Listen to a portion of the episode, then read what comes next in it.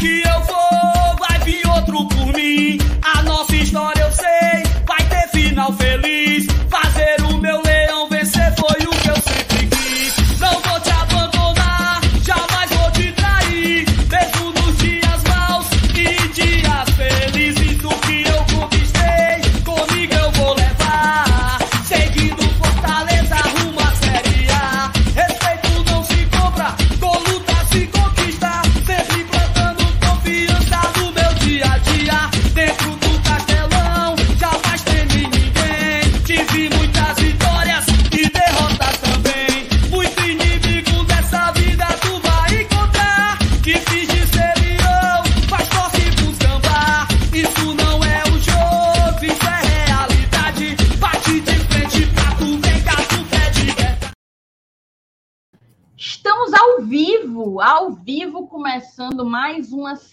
aqui no Glória e Tradição, segunda-feira, livezinha de lei. E eu convido vocês a chegarem já deixando o like. A meta hoje vai ser 500 likes só para começar. Depois que a gente bater, a gente pensa mais um pouquinho aí como é que faz, se dobra essa meta ou não, tá certo? Então deixa o teu like, se inscreve aqui no canal se tu ainda não foi inscrito.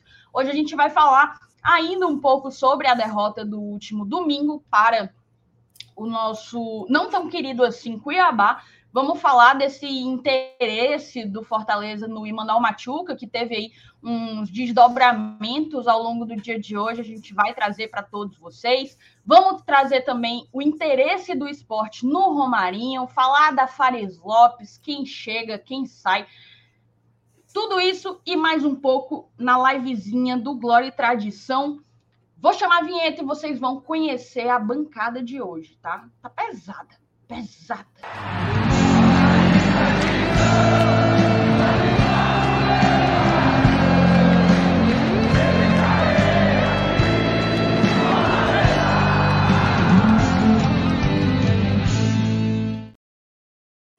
Eu não tô areada não, viu? Eu tô é muito. Ah, não. Eu falei Tá bom. livezinha de segunda, foi. É porque eu vou explicar, tá? Foi um ato falho. Eu religiosamente faço as lives às segundas. Se vocês voltarem aí, eu nem sei qual vai ser a última. Acho que a última segunda que eu não fiz live, eu tava em Belo Horizonte de afastada do canal. Porque depois, meu amigo, eu que começo, eu abro, né? Eu abro alas. Comissão de frente, Thaís Lemos, bem gatinha, abrindo a semana do Glória e Tradição. Hoje aconteceu diferente, porque eu pedi para não estar na segunda. Só por isso que o Marcenato não me votou na segunda. Eu pedi para não estar na segunda. Ontem foi aniversário do meu queridíssimo pai.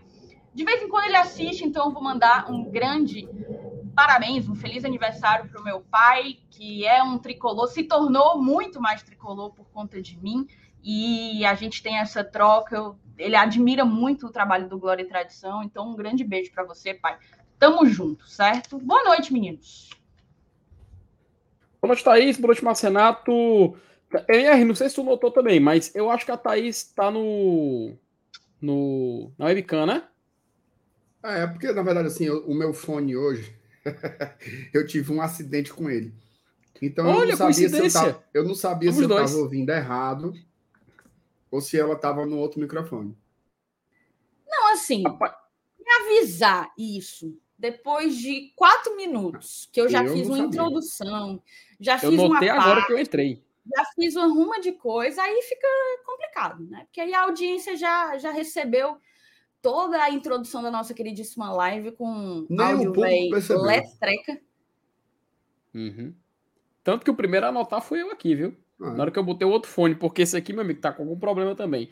Vai mandar boa noite pra o, todo o, o, o sabidão aparece logo, né, no chat. Ei, não, não, sei É. o quê. Não teve. É só, só pra fazer raiva mesmo. Mas, meu amigo, dá boa noite pra você, dá boa noite pra Thaís, boa noite pros amigos do chat. Pois é, cara, terça-feira que algumas novidades aí de mercado do Fortaleza, né? É, seja por interesse, seja por negociação, chegadas, saídas, quase a música de abertura do Senhora do Destino, mas muitas coisas acontecendo que talvez, talvez, né, gente, sempre vai ponderar pelo talvez, possam mudar meio que o desenho do Fortaleza daqui pro final do ano, né? E aí a gente já fica nessa expectativa porque não sabe se talvez esse ponto esquerda possa acabar chegando, talvez um ponto esquerda que já está por aqui possa acabar saindo, enfim, é uma conversa aí que a gente vai ter muito por essa noite. enquanto a gente acompanha a sola que o Colo-Colo vai levando nesse momento para o América Mineiro, que, meus amigos, vou te dizer, viu? Se a gente sonhava em enfrentar eles ainda esse ano, não por vontade deles, tá? FT, tu conhece aquela música assim, ó? Tô machucado, tô machucado, coração doendo. Tô machucado, eu tô, eu tô assim, assim, você não tá, tá nem vendo. E é Opinião ou informação? Tô machucado. Mas, mas, Renato, e é para aprender que o coração foi feito para amar. E é para aprender que eu não sou brinquedo para você brincar. Tá bom, tá bom, tá bom, tá bom, tá bom. Tá bom, tá bom. Só nos interessa a parte do machucado. machucado. Mas, Renato, opinião ou informação? Não, só, só emoção mesmo. Na verdade, assim, é, segundo as informações né, da, da mídia argentina, Fortaleza ele aumentou muito a, a investida, né? Assim, é, dobrou, né? Dobrou a proposta. É, então, é o jogador que a diretoria quer, né? Tá muito claro, assim, que, que é o jogador que a diretoria quer. Vamos ver aí, né, o que é que acontece. É, ele está muito valorizado também. Tá? É muito jovem, né? Isso dificulta muito as coisas, mas vamos ver o que acontece. Eu queria que se resolvesse logo, né? Porque eu acho que é o grande nó aí dessa janela de transferências é esse atacante pelo lado esquerdo, né? Então, isso sendo resolvido, teria um pouco mais de tranquilidade também agora e eu, eu acredito que finalizaria, né, as operações. Embora o Voivoda tinha dito que não, né? O Voivoda tinha dito que é, além desse jogador pela esquerda, podia ter ainda alguma outra oportunidade que aparecesse no mercado. Ele não encerrou em em um único nome. Né? Mas o nome, de fato, é do Emmanuel Machuca. Vamos ver o que acontece. Né? Eu acredito que, até porque a janela já fecha no comecinho de agosto, né? nos próximos dias a gente deve ter uma definição aí objetiva do que vai acontecer. Né? Ainda não virou uma novela, né? Assim, é, é um, é um... A gente não pode encarar assim. Eu acho que o Santa Fé também tem, União Santa Fé, né? Tem todo o direito também de querer é, valorizar o seu jogador, né? De querer receber próximo daquilo que, que acha que merece. Mas daqui a pouco a gente vai detalhar tá? qual foi a proposta que o Fortaleza fez pelo, pelo menino Machuca. Eu vou bloquear o Lucas aqui. Não, é engraçado, porque... o Lucas é muito oportunista, né, bicho? A minha paciência... Ele já meteu o goleiro na lista de dispensa. É muito oportunista, né? Tava pagando pau pro goleiro tá tamanho tem duas do, semanas tá do tamanho do, do periquito de uma Lândia. Então, realmente, Olha, eu não tenho. Vou bloquear logo aqui. A gente vai e tratar se... de fato desse assunto com isso. detalhes. Diga, diga, minha. Exato. Não, não, é só isso mesmo. Vamos tratar de fato desse assunto com detalhes. Eu acho que é a grande pauta do dia. Talvez o jogo contra o Cuiabá fortaleceu o que já é sabido pelo torcedor, que é acerca da carência que o Fortaleza ainda tem no seu ataque. É um ataque que era muito produtivo, mas de uns jogos para cá não vem conseguindo render. A gente vai tratar um pouco disso. É, eu, eu vou ser muito sincero com vocês, certo? Eu nunca assisti um jogo do Imanol Machuca. Nunca assisti. Ok? Dito isso, eu queria saber se o Alaerton já assistiu pelo menos mais de 90 minutos do nosso queridíssimo Imanol Machuca. O Alerton, o Alerton. Porque, assim, por me dizer, já, cravar, que o abençoado é inútil e só dá drible sem objetivo, é porque ele já viu pelo menos, pelo menos, uns 10 jogos do nosso queridíssimo Machuca. Eu uhum. chutaria por volta de, de 10 jogos aí. Mas se tiver sido menos, não tem problema, não. Só compartilhe conosco, Alerta o, o, a propriedade aí que você tem sobre o nosso queridíssimo Machuca. Cara, agradecer aqui a algumas pessoas, tá? É, ah, Thaís, ó. Diz. O Alaerto tá falando, é do Rei Marinho. Hum. Ah, Laerto. O Alaerto é pegou, você, pegou de graça, Você viu? confundiu é... o, os assuntos, né, Laerto? Não. Você confundiu peça, peça desculpas eu vou pedir, eu vou pedir porque o porque Rinaldo, ele do 0 inclusive, O Rinaldo ele entendeu né, que era para o Romarinho. Quem não entendeu fui eu. Então, a errada, de fato, sou eu na situação. Vou pedir aqui publicamente, vou fazer uma retratação e pedir desculpas ao meu queridíssimo Alaerto, tá? Obrigada. Tamo junto, Alaerto. Força, Alaerto. Força. Força Alaerto. Somos todos Alaerto.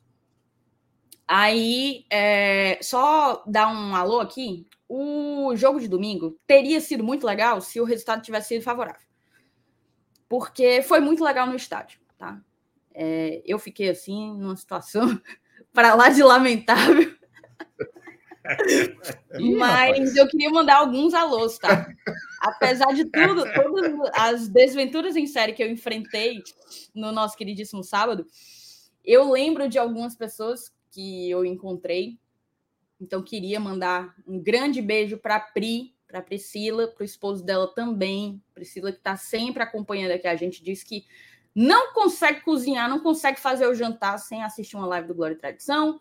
Queria mandar um grande beijo para o Pedro Felipe e para a Lena e para o Arthurzinho, que estiveram no jogo comigo. A gente assistiu o segundo tempo juntos. Mandar um grande beijo para Cláudia e para o Lucas, o filho dela, mãe e filho que também acompanham o GT sempre juntos. E vou falar do Elai, tá? Elai Henrique, que vive aqui aparecendo no chat, e a esposa dele, que se aqui, a minha. Aí, ó, perfeito, manda mensagem. Perfeito, ó. Se a minha memória. Você me, você me corrige se eu estiver enganada, Elai, mas essa linda dama que está ao seu lado segurando a bandeira do Fortaleza se chama Ana Maria. Tenho quase certeza que é. Não anotei, tá indo só no, no na memória da, da, da, da enfim. Qual, em que adjetivo você me daria no, no domingo, Marcinato? Não, primeiro eu queria saber se você lembra das palavras duras que você me disse na volta para casa. Não. Na volta para casa não. é apelar você pedir qualquer coisa sobre aquele momento. Você me disse palavras duras. Muito duras, foi? Muito. Cara, só de vocês, só de vocês terem me deixado na minha casa com o meu copo Stanley, foi. eu não faço a menor ideia como que aquele copo brotou na minha cozinha, mas ele estava lá no dia seguinte. Tava lá, tava lá, bem direitinho, a gente cuidou dele. Perfeito. Ó, oh, vamos, vamos ler aqui algumas mensagens. Já tem inclusive superchat. É, agradecer ao Léo Ivo e convidar a moçada, tá? Se o Léo liberou aí, significa que o superchat está liberado na, na live. Manda teu superchat, fortalece com o nosso trabalho, ajuda na manutenção aqui do canal. Ajuda demais, tá? A continuidade desse processo, desse rolê legal. O Luiz Carlos Souza da Silva, boa noite, galera. Eu sou o décimo like. Cuida, depois do Luiz Carlos, teve ainda alguns outros, que depois eu vou olhar quanto que a gente tá, mas a meta é 500, né? O Luiz Carlos foi o décimo, mas a meta é 500. Então, bora papocar esse dedo aí no like. Não bateu nem 200 ainda, mas dá para bater, porque já tem mais de quase 400 mil pessoas aqui conosco. Vamos seguir. O seu Evaldo Miranda botou boa noite, amigos do GT. Como sempre, já deixei meu like e enviei o link para os meus familiares e amigos do WhatsApp. Abraços a, o grupo de zap da família Teixeira Miranda truando de conteúdo do GT. Deve ser é o não. de manhã. Tavares. Agora, Tavares, acabou, Tavares, acabou, Tavares. acabou de juntar. MR acabou de juntar é minha família com a tua. O MR é Teixeira. O MR é deixa, é Teixeira. Deixa ela. MR é deixa Teixeira. Ela. A, a, o grupo de WhatsApp da família Tavares Miranda deve estar tá truando de conteúdo do GT, porque é vídeo de manhã, é live de noite. Meu amigo, tem para tem para, conteúdo para dar Esse grupo aí com certeza tem quatro pessoas. No mínimo, sim. No mínimo, se for. Não, é, mas eu, eu quis, no mínimo, eu quis dizer, é além do núcleo duro. Dona Iraci, além do núcleo duro do clã Exato. Tavares Miranda, Ó, eu imagino que tem outras pessoas, né? Tios, eu vou tentar agregar. Eu vou tentar, eu vou tentar calcular aqui. Tem minha tia, seus três filhos. Tem meu tio, as duas filhas e a esposa. Tem também meu outro tio, tem Meu Deus do céu, macho. Agora eu tô começando a ter meus Meu Deus, tem mais de 20 pessoas. É melhor você parar se, você. Se duvidar tem mais de 30. Se duvidar tem mais de 30. É melhor, é, é melhor. É conteúdo do GT que não falta. Pronto. Se você for parente do Felipe, mande mensagem no chat a gente bota na tela. Meu amigo, se o pessoal de Granja escutar isso aí, meu amigo, tu vai lotar a live, pelo amor de Deus. Ó, boa noite, bancada. Já dei meu like. Mais um dia ligado em vocês. É o Lion. Valeu, Cláudio. Tamo junto. Sandro Damasceno. Boa noite, meus queridos. Like ok. O Vini, boa noite, meus queridos. Gostei da censura no rosto do atacante. Não consegui identificar quem é. O Juvenal é cheio de Leroy White. O José Cardoso, boa noite, GT. Pergunta de prova. Com a decisão do MP das organizadas ficarem na parte inferior do castelão, nosso mosaico vai ser prejudicado? Ah, para mim, Romarinho é melhor que Guilherme. Like dado. O José preferia que o Guilherme saísse, não Romarinho. Ricardo Batista, boa noite, galera do GT. Já de... Assim, só respondendo a pergunta, né? Acho que isso não interfere, tá, José? Porque se for o caso, faz, faz mosaico na Bossa Nova, que está sempre lotada, faz já mosaico. Tem mosaico na, já tem mosaico, faz mosaico na inferior. Pois é, então isso não, não influi nem contribui. Mas aí é outro debate. O Ricardo Batista, boa noite, galera do GT, já deixando o like na espera pelo atacante do lado esquerdo. Temos que equilibrar os lados do campo e ter mais opções. Grande abraço. É, estão dizendo que o Fortaleza tá penso. Tu acha, Marcinato? Acho. Acho que tá penso e não é de hoje, né? Na época como do é, é Moisés é ele já Como é que é penso? Na época do Moisés ele já era penso, só que era penso pro lado esquerdo. Perfeito. Você tem e agora ele é penso pro lado direito. A diferença é que o Moisés estava entregando e o Marinho não tá. É, mas ele mas ele pende mais para um lado sim. Até porque o Fortaleza ele não joga com ele tem os alas, né? Mas ele não joga com dois pontas, né? Assim. Aí às vezes ele coloca um ponta de ala, como ele fazia com o Moisés e agora como faz com o Marinho. Então acaba deixando o time um pouco penso, mas sinceramente, é, lógico, o ideal é você ser equilibrado, né? Mas assim, os times jogam assim no mundo inteiro, certo? Eles têm um lado melhor do que o outro, né? Eu lembro do próprio Guardiola, né? Que ele propositalmente deixava, deixa, né? Propositalmente deixa os times dele penso. Por quê? Porque você atrai a marcação toda para um lado, aí depois você inverte a jogada e. Nessa temporada, nessa temporada ele fez muito isso com o lado né, esquerdo. Né, o Grilli chamava e Exatamente. o Marres subia, né? Fez Exatamente. É, é, o, é o boi de piranha, né? O jogador que. Por exemplo, o, o gol do Pikachu. Né? Moisés correu para o lado esquerdo, só ele as almas. Aí ninguém diz assim, é o Guilherme, não marcar não. Não, a zaga vai marcar. Então, que era uma linha de quatro, virou uma linha de dois. O Pikachu infiltrou, Caio Alexandre achou uma bola perfeita e foi o gol da vitória do Fortaleza. A turma tem uma visão de que você tem o time equilibrado. É que nem um cara colocou aí, Voivoda é limitado. É, pô, ele é limitado. Ele é limitado como qualquer ser humano. Ele tem suas limitações. Um dia ele vai fazer um bom trabalho, outro dia ele vai fazer um trabalho ruim, outro dia ele vai conseguir recuperar, outro dia ele vai conseguir corrigir.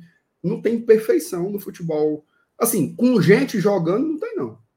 Tá? Pode ser que você no videogame consiga atingir aí a perfeição. Agora, na vida real, não. Assim, futebol é que nem a vida, é um jogo imperfeito, é um jogo com erros, né? Fortaleza errou, deu um gol pro Cuiabá, foda, né? Quantas vezes a gente não ganhou no erro do adversário também? Faz parte, né? Faz parte do jogo, são características do jogo, né? A gente tem muita coisa para corrigir, mas isso vai ser para sempre, né? Para sempre. Perfeitamente, ó. Uma filosofiazinha, viu? É bom. Filosofiazinha é bom. Não, você, você manja, você sabe das coisas. Ó, temos gol, é? Temos gol. Gol deles choro, choro, diminui. 3 a 1 para o nosso coelhão da massa. Nossa, é que eu frisquei muito cedo, hein? A, audiência assídua do GT vai saber que eu disse que quem ia passar nesse confronto era o nosso coelhão. Mas, mas, mas, mas, sigo muito confiante de que o pobre do nosso coelho vai vai para a segundona no ano que vem. Se Deus quiser, vai encontrar nosso queridíssimo vovô também. Deus abençoe. Mas, assim, só um ponto, viu, Marcenato? Daqui para o final, o América ele tá com um jogo aí atrasado, certo? Acho que é contra o Vasco. não tenho certeza. Tá com um jogo atrasado porque não jogou no último final de semana. Jogou pela Copa do Brasil, não jogou pelo Brasileiro. Mas além desse jogo que tá atrasado, o América foi contra o Vasco, exatamente. Duelo dos desesperados. O América enfrenta nas quatro últimas rodadas do turno, a 15ª, 16ª, décima, não, 16ª, 17ª, 18ª e 19 ele enfrenta Flamengo, Palmeiras, Goiás e a quarta eu não tô lembrando, mas é um jogo viável para o nosso queridíssimo Coelho, tá? É... Goiás, antes do Goiás tem Bahia. Bahia lá na, na Fonte Nova, certo? Você acha, Márcio Renato, que se o Coelho não fizer seis pontos nesses quatro jogos, você acha que o Saulo já pode me pagar a aposta? Porque tu sabe que na Bet tem pagamento antecipado, né? Não, eu acho que ele, eu acho que ele perdeu já uma grande chance de pagar só os 100 reais e pronto, ficar tudo certo. Perdeu uma grande chance. Não sei se eu abro uma. Mas assim, se eu abrir uma, uma nova condicionante no futuro, vai ser para cima de 100 reais, né? Porque o, o, acordo de 100 reais já prescreveu. Vou, vou analisar. Mas tu acha que quem tem mais chance de escapar, o América ou o Curitiba? É uma boa pergunta eu preciso de um recorte maior, mas eu isso estou achando muito, interessante. Muito. Eu estou achando interessante a reação do meu coxa, tá? Jogou no Independência contra o Cruzeiro. Demais, demais. 0 a 0 Já veio aí numa. Teve acho que umas duas vitórias nos últimos jogos. É, ó, vem de duas vitórias e um empate. Tô achando interessante. Tô achando interessante. Preciso de um recorte maior, mas eu acho que escapa o nosso queridíssimo Coxa, viu? Porque parece que a saída do Zago deu uma injeção no povo, sabe? Acho que queriam derrubar, não é possível. Deu uma injeção, uma mexida lá no vestiário que os cabas viraram uma chavinha e começaram a jogar bola. Mas é uma boa pergunta. Vou perguntar para o nosso chat. Vocês acham que quem escapa, Curitiba ou Ameriquinha? Vocês estão ligados que é quatro pontos, né? É quatro pontos para ele, em comparação, 16, né? É, tá, tá perto, né? Acaba tá nervoso, viu? Rapaz. Quem? Ximaria. Acaba aí do chat. Que falou que o voto é era limitado. Tá escrevendo nos gritos aí. Ei, não grite não. Gritando, né? Tá gritando. Só escreve com letra grande. Jantes, não grite não, Jantes. Aqui é um Ei, clima gente, familiar. Oito e meia da noite, o povo dormindo e tu nos gritos, macho. Mas tá vamos, bom, fora Voivoda. Vamos, vamos seguir aqui. A minha querida tia Ana botou aqui, ó. Boa noite, minha bancada competente. O América está dando um show em cima do Colo-Colo. Fez 3 a 0 no primeiro tempo, agregado 4 a 2 No caso, agora tá 4 a 1 né? Porque o Colo-Colo ganhou de 2 a 1 lá no. Tá 4 a 3 perdão. Quis dizer que a diferença está.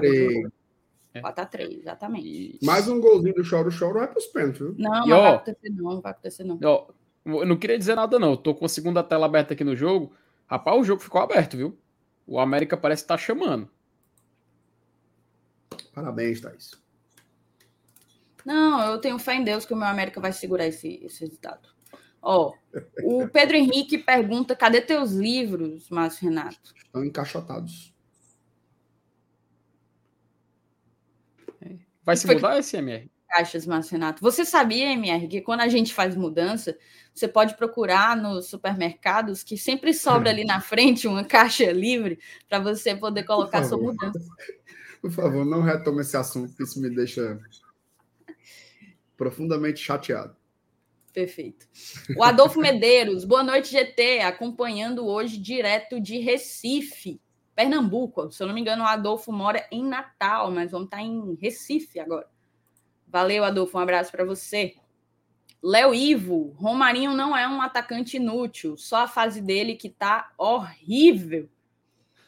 Eu teria uma pergunta para devolvê-la. Eu queria saber qual foi a grande fase do Romarinho com a camisa de Fortaleza. Eu posso até te dizer, certo?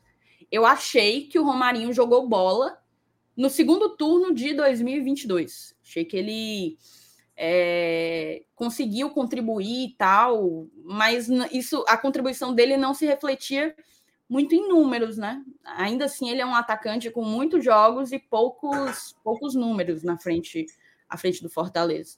Eu acho que se você pegar o recorte desde o dia que ele chegou, ele tá numa fase ruim, horrível, se para usar a mesma palavra que você usou, por muito, muito mais tempo do que uma fase boa. Você não acha, Felipe? Pois é, Thaís. E assim, até o Lucas Primo falou que também é, eu queria colocar na mesa, porque eu acho que assim, o 2019 dele, pós-gol do Santa Cruz, né? Mas não só pós-gol do Santa Cruz, mas acho que aquele segundo, segundo semestre chamou muita atenção, né? Até o Rogério Senna ele não cansava de exaltar o Romarinho naquela pior fase.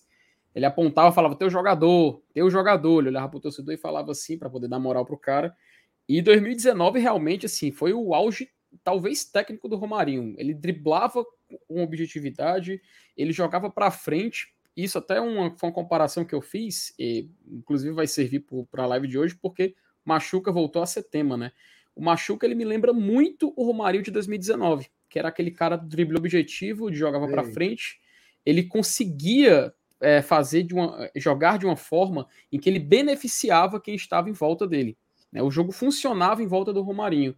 O Machuca, ele lembra muito o Romarinho nessa época. Até porque no União, ele faz meio que essa função. Ele jogava um pouco do lado direito, ele passa para o lado esquerdo. No o Romarinho no, aqui no Fortaleza, ele meio que flutuava entre essas duas, esses dois extremos, o que também chamava muita atenção e ajudava né, no próprio esquema que o Rogério se propunha fazer. E, na minha opinião, assim, é, Thaís, quando a gente fala do Romarinho e traz para esse contexto de hoje em dia, né? É complicado, porque não é só o Romário de 2019, né? Não é só as, as boas memórias. É, tem também toda aquela questão de ele não conseguir se adaptar no ano seguinte, que é 2020, em 2021 ter aquela inconstância da gente saber se conta com ele ou não, em 22 realmente, de fato, muito útil o Romarinho. É, é, foi um jogador que com certeza ajudou muito na nossa permanência e também na nossa briga pela Libertadores. Porém, eu acho que tudo isso entra na, entra na panela, sabe? Se a gente colocar todos esses ingredientes, vai sair aquele caldo grosso, aquele caldo que o torcedor do Fortaleza vai lembrar das, das, dos momentos bons, mas ele também vai lembrar muito dos momentos ruins, né?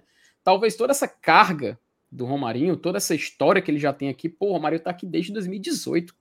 A gente tem que lembrar que realmente faz bastante tempo. É, se não me engano, é, é, já é o clube que o Romarinho mais tem anos de casa, isso profissionalmente falando. Então a gente meio que, quando vê todo esse contexto, começa a ver a, a balança pesar um pouco mais pro, o lado de talvez seja a hora de encerrar essa história. Eu vejo muitos torcedores pensando por esse prisma. Eu, particularmente, quando eu olho para a situação do Romarinho, eu me questiono, ok, se ele sair, depende de quem. meu comentário também. Depende de quem a gente vai trazer e se a gente vai trazer, né? Então, meio que. Foi, velho. Porra, tu tá rindo da mesma coisa ou não? Só pra me saber.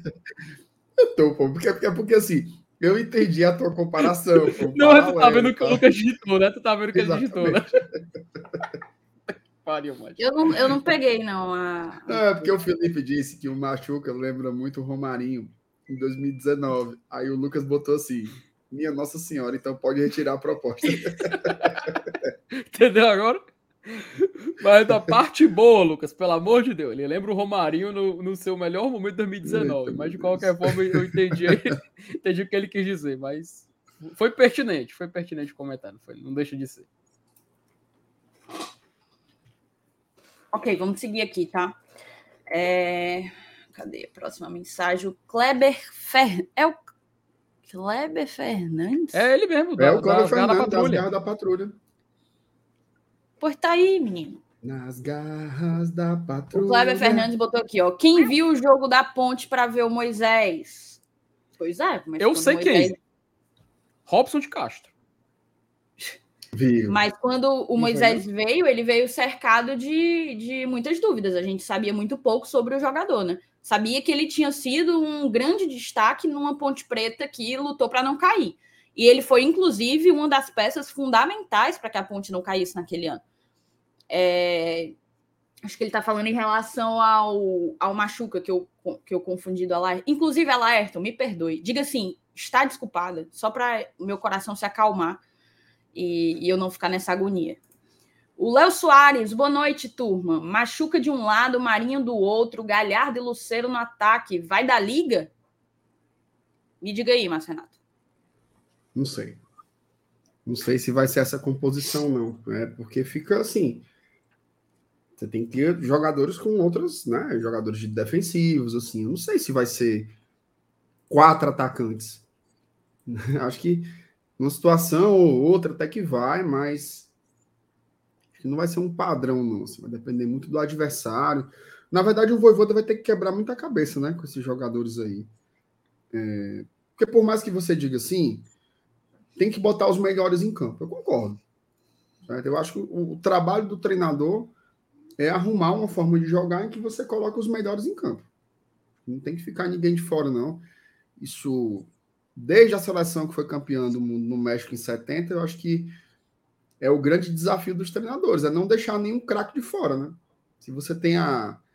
O, o, você tem que colocar o que você, você tem de melhor em termos de qualidade. Mas você precisa arrumar uma forma de jogar para isso. Tá? O Senna meteria um 4-2-4 aí na hora.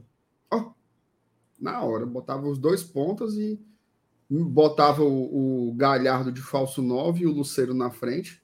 Dá para jogar. Mas se você fizer isso, você precisa pensar no resto do time, né? Você vai fazer uma, uma linha de quatro e dois volantes mais mais fixos, né? Mais de defesa. Não dá para ter tudo. Vai ter uma distância muito grande do meio campo para o ataque. São várias questões que têm que ser é, pesadas, né? Um time como esse, ele serve para pegar o Cuiabá, ele serve para pegar o Palmeiras, ele serve para jogar contra o Libertar, ele serve para jogar contra o Ceará no Clássico Rei. Você precisa avaliar essas diversas nuances aí. Agora, é melhor ter problemas assim. Né? É melhor ter problemas assim. O Voivoda já teve problemas muito piores, né? Ele já teve problemas de onde é que eu vou botar o Jussa aqui, o Vargas, onde é que eu vou botar o Edinho, né? Onde é que eu vou botar o De Pietri? Esses são problemas que não tem treinador no mundo que queira. Eles, assim, dê pro cão um problema desse. Agora você ficar ali na dúvida entre Marinho, Galhardo, Luceiro, são problemas bons. Tá? O, o, elenco tem qualidade. Então, acho que aí é o trabalho do Voivoda. É, esse é o trabalho dele. Pensar como colocar esses caras para jogar sem você perder o equilíbrio. Tá? Sem você perder o equilíbrio esse é o, é o ponto aí do doce no futebol. Perfeito. O Felipe Marcelino, ele pergunta, MR, se tu tá de mudança, a instante está cada dia ficando vazia. Como é? É porque todo dia, Felipe, ele tá indo entregar alguma coisa que ele surrupiou de alguém e ficou por meses na estante dele. Ah, Primeiro foi Deus, a minha garrafa, depois minha capinha. Um Tua capinha tá aqui ainda, Felipe, ó. Meu Deus Aquela do céu. caixinha laranja. De Deus, cara. Fazer o seguinte. Hoje é terça, né? Quinta-feira eu consigo passar. Tu não se muda antes de quinta-feira, não, né? Não. Pelo não, pô, mas eu vou me mudar, mas eu não vou jogar no lixo, não, fala da Não, peraí. Um não, não, peraí. Eu, eu ainda sei onde é o seu endereço, entendeu? Então aí não teria hum. erro. Eu não precisaria me atualizar, gastar minha memória com isso. É um canhão, fora que seria caminho. Quinta-feira eu pego aí, tá? Tá bom. E eu, eu prometo lhe entregar um presente para sua casa nova. Mas eu não queria falar sobre isso, não, porque os credores podem querer me acompanhar. Se preocupe. Pelo amor de Deus. Oh, meu Deus amado. oh, meu Deus. Essa foi Eu pensei aqui num negócio, graças a Deus, Deus segurou minha mão. Ai, Deus abençoe. Ó, a Pri apareceu, viu?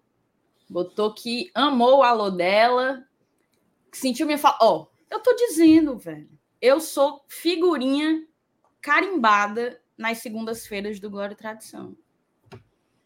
Mas semana que vem a gente tá de volta. Abrindo a semana. O Elai, ó. Elai Henrique mandou que. Ah, não. Foi tu que salvou isso aí, Felipe?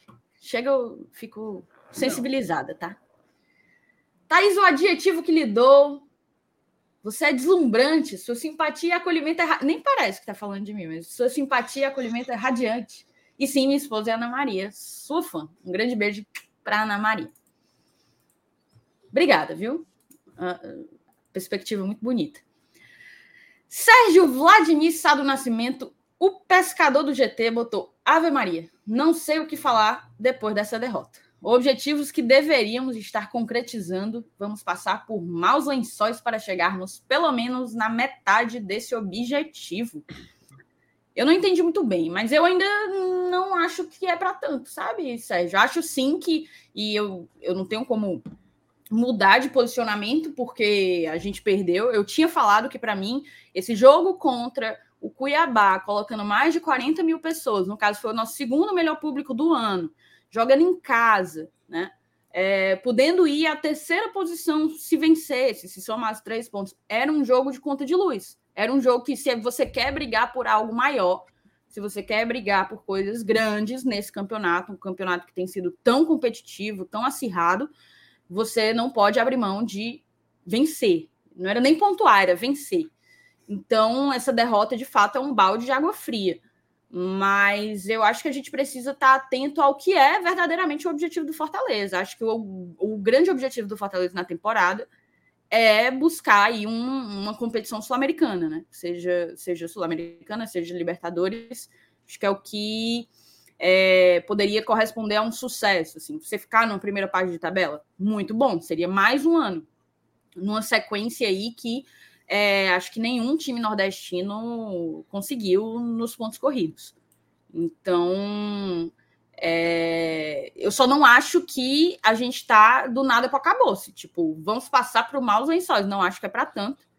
Ah, é oportuno que a gente esteja com a janela aberta e que a gente saiba aproveitar esse momento para reforçar o elenco que já demonstrou, já deu sinais de que carece de qualificação é, e esperar que isso resolva. E assim, o Marcenato foi muito feliz quando ele fala que o Voivoda vai ter que encontrar uma solução ali para a composição do ataque, porque não vai ser só a contratação, seja Machuca, seja qualquer outro que chegue, não vai ser só isso que vai resolver. A gente está tendo, de fato, um, um, momento de baixa produtividade de Galhardo e de Luceiro trabalhando juntos, e o Voivoda vai ter que encontrar recursos, vai ter que encontrar soluções para que esses dois jogadores ou voltem a, a produzir gols e assistências jogando juntos, ou sejam utilizados de outra forma, de maneira alternativa, para que o nosso ataque volte a, a ser um dos principais ataques da, da competição, como já foi em, em outro momento. Então, eu não acho que é por aí, entendeu? Eu acho que talvez seja uma reação de fato pós uma derrota contra o Cuiabá. Acho que é absurdo. Torcedor saiu injuriado no seu direito, mas eu não acho que ainda está nessa vibe aí, não. Acho que as coisas ainda estão dentro de um planejamento.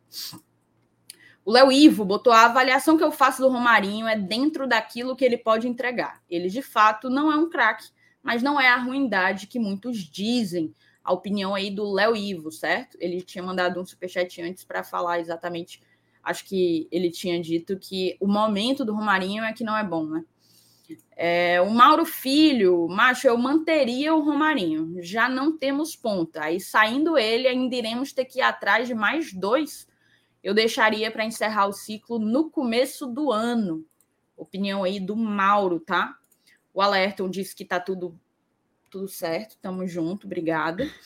O MD, queridíssimo MD, botou: escolhiam quem? Machuca ou DVD? Acho perfis completamente diferentes. Mas eu queria dizer que eu queria fazer uma meia culpa. Queria aproveitar esse momento e fazer uma retratação pública algumas semanas atrás. Tem mês... gol. É não. Eita, menino. O Coelho é dele. meteu o quarto. É do Coelho, meu chapa. Falou, choro, choro. Tuei. É dele, tá? Bom jogador. Esse Mastriani tá, tá metendo gol, viu? Já tinha metido um no primeiro tempo, já vai aí com dois gols no jogo de hoje. Bom, jogo decisivo, acaba tá, tá fazendo valer. Ó, uma retratação pública, tá? Faz algumas semanas que o Saulo falou de, de receber de volta o DVD, brincando, né? E eu disse que eu não queria.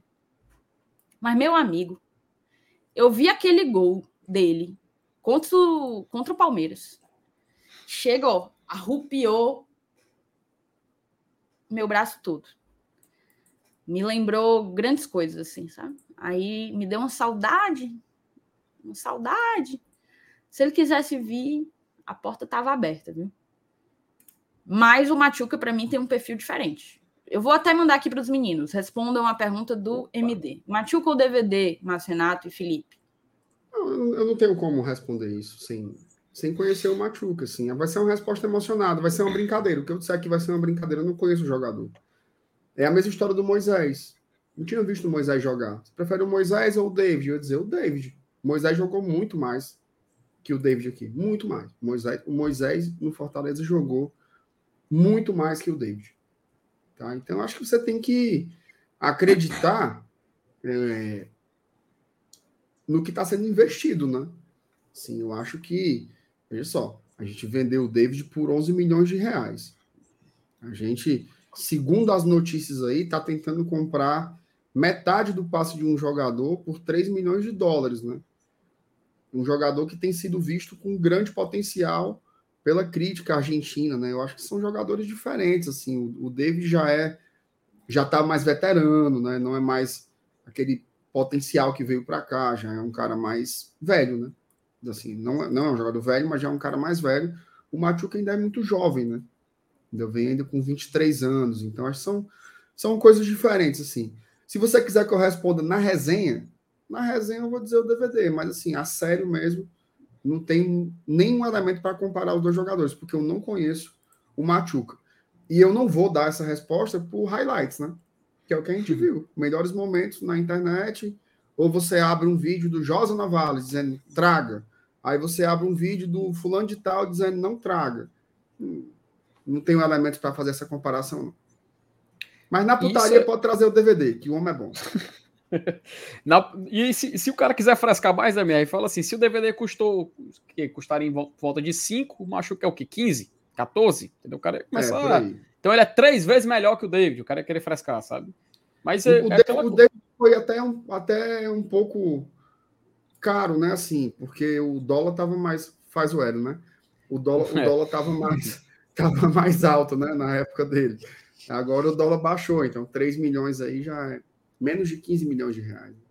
Exato, cara. E, e sim, só, só para encurtar mesmo e responder logo, é claro que a gente, pela emoção, diria DVD, mas se a gente analisa, assim, não estou dizendo que a gente conhece o cara, tá? Não tem gente que a gente, como você falou, a gente não, a gente está estudando sobre ele. Não tem como a gente pegar meses da mídia argentina cobrindo o jogador e colocar na nossa mente como se a gente fosse os próprios é, jornalistas da TNT Esportes Argentina. Não, isso não vai acontecer. Mas pelo que dizem, pelo que a gente pôde estudar, pelo que gente, os números que a gente pôde trazer, dados que a gente coletou, parece muito interessante, cara. E pela idade, seria um bom negócio atualmente o Machuca, mas inegavelmente no emocional o DVD vai ganhar. Não tem como a gente colocar isso no. É que nem tu perguntar, Marcenato, o seguinte: quem tu preferia trazer de volta? Sei lá, o Rinaldo ou o Adriano Chuva, sabe? Eram dois jogadores da frente. Você, é claro, ignorando os números sempre a emoção vai falar mais alto, cara. Sempre você vai pender por escolher o cara que mais marcou, né? Então o emocional vai contar mais forte, então também iria de DVD. Mas ansioso para ver o Machuca se daria certo. Ei, eu, eu quando tava 3 a 0 pro parênteses aqui é outro assunto. Tava 3 a 0 pro América Mineiro, né? Eu fui frescar lá no na página do Colo-Colo, né? Aí uhum. um, um chileno lá deu RT assim, ó, macaco, em letras garrafais. Aí eu fiz a denúnciazinha, né? Bloqueou a conta do rapaz, mas foi no instante, deu 30 minutos bloquear a conta do cara. Elon Musk, bem feito. obrigado por tudo. Estamos juntos. Ah, bando de imbecil. Bando de besta, viu? Aliás, uma dica boa, certo? Assim, às vezes a gente vê muita merda na rede social e tal. Faz a denúncia. Denuncie, velho faz a denúnciazinha. Tenho, assim, eu denuncio muito, muito, muito. Eu muito, também. Muito, e tem um percentual bom, assim, de resposta, né? Então, chupa racista. e, e quando responde, tipo, o cara tem que apagar o que postou, senão, enquanto ele não apaga, a conta fica suspensa. Isso, é, é ele, é obrigado a, ele é obrigado a apagar e volta restrito ainda, né? Uhum. Aí tem um tempinho para voltar Eu não normal. sei se eu não sei se o Twitter mudou isso, mas antigamente, quando a pessoa recebia denúncias e voltava a conta e tal, eles tomavam uma espécie de shadow ban, sabe? Tipo, o alcance daquela conta ela diminuía, ela ia diminuindo. Eu não sei se hoje em dia, com a nova gestão que o Twitter tem, ainda isso está em vigor. Mas se ainda tiver, é mais uma boa notícia, né? Porque aí o, onde esse cara quiser comentar, ele vai ter uma limitação. Maior relevante, né? Isso, exatamente. É, vamos seguir, ó. O Xamã botou aqui. Boa noite. FT tem o um mapa de calor do Fortaleza com Marinho, Galhardo e Lucero para saber se ficou Genzo para a direita. Pois é. Xamã, você perguntou, quando eu vi que seu chat colou aí, eu fui, tratei logo de fazer aqui uma pesquisazinha rápida, colocar aqui na tela. E, coincidência ou não, tenho aqui do jogo do Atlético Paranaense e do Cuiabá. Esse aqui é o mapa do Fortaleza no jogo contra o Atlético Paranaense. Consegue perceber algo, Thaís? Completamente penso. Exatamente. Isso aí, Isso na verdade, foi a, foi a estreia do Marinho, né? Em que uhum. ele até foi, foi produtivo, tentou algumas coisas ali pelo lado direito. O Fortaleza, na verdade, sem criatividade, sem tanta criatividade assim, é, acabava jogando para o Marinho e esperando que, que alguma coisa saísse de lá, pouco trabalhando pelo lado, pelo lado esquerdo. E eu queria ver o do Cuiabá. Pois é, e o do Cuiabá não fica muito diferente, tá? Só fica mais ofensivo, mas você pode ver que a mancha vermelha é bem maior em comparação ao lado esquerdo, né? Então, meio que confirma aquilo que a gente estava conversando a respeito. Realmente fica bem mais propenso ali o lado direito em comparação ao esquerdo, né? Aquela coisa, é o preço do, do esquema da, das escolhas, né? Dos jogadores, as ferramentas que a gente está utilizando em cada partida. Você chegou agora, MR, só para mostrar, para contextualizar. Esse aí é o mapa de calor do Fortaleza no jogo contra o Cuiabá, tá? Já com Marinho, Galhardo e Luceiro. E aqui. Tá, pensa ou não tá? É, e aqui é o Atlético Paranaense e aqui é contra o Cuiabá, que é bem maior. Não, pois é, assim, eu acho que está muito claro. E se, se, a gente tem acesso a isso em, em sites de estatística é, abertos ao público, o clube, a inteligência, a análise de desempenho do clube, com certeza está tá constatando, está chegando à mesma conclusão que nós, torcedores. Então, algo precisa ser visto, e esse algo vai além de uma movimentação de mercado. Eu acho que vai realmente, por exemplo, beleza, o Machuca vem e a gente vai montar como esse ataque. A gente vai trabalhar mais pelas laterais? Se for trabalhar, não faz sentido você apostar só em um lado. Você precisa dar um balanço ao, ao, ao time. Então você joga para um lado e joga para o outro, na direita e na esquerda. Ou você quer trabalhar mais por meio pelo meio, ainda que você trabalhe mais pelo meio, você tem que ter um desafogo, você tem que ter dois jogadores dando alguma amplitude, seja eles, sejam eles pontas, como no caso, uma, uma situação hipotética, um Machuca pela esquerda e um Marinho pela direita, sejam eles alas mais abertos ou laterais que subam mais e apoiem. Então, o Fortaleza ele está precisando de, de algumas soluções e elas não se limitam à movimentação de mercado. É pelo menos a maneira como eu vejo. E, e a gente espera que, que o Voivoda encontre essa solução rápido. Eu queria compartilhar aqui um negócio com vocês.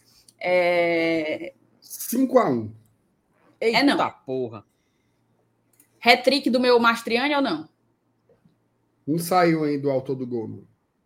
Não. Saiu. Acho que foi. Sabe onde é que eu tô vendo isso, né? Ora onde? Ora onde, papai? Na tia, na tia sabe, Beth, né? é? Na tia Beth? Que Beth? Não, que tia Beth, mano. Oh, meu Deus do céu. Ah, rapaz. Eu tô com ela aberta aqui também, ó. One aqui, ó. Futebol.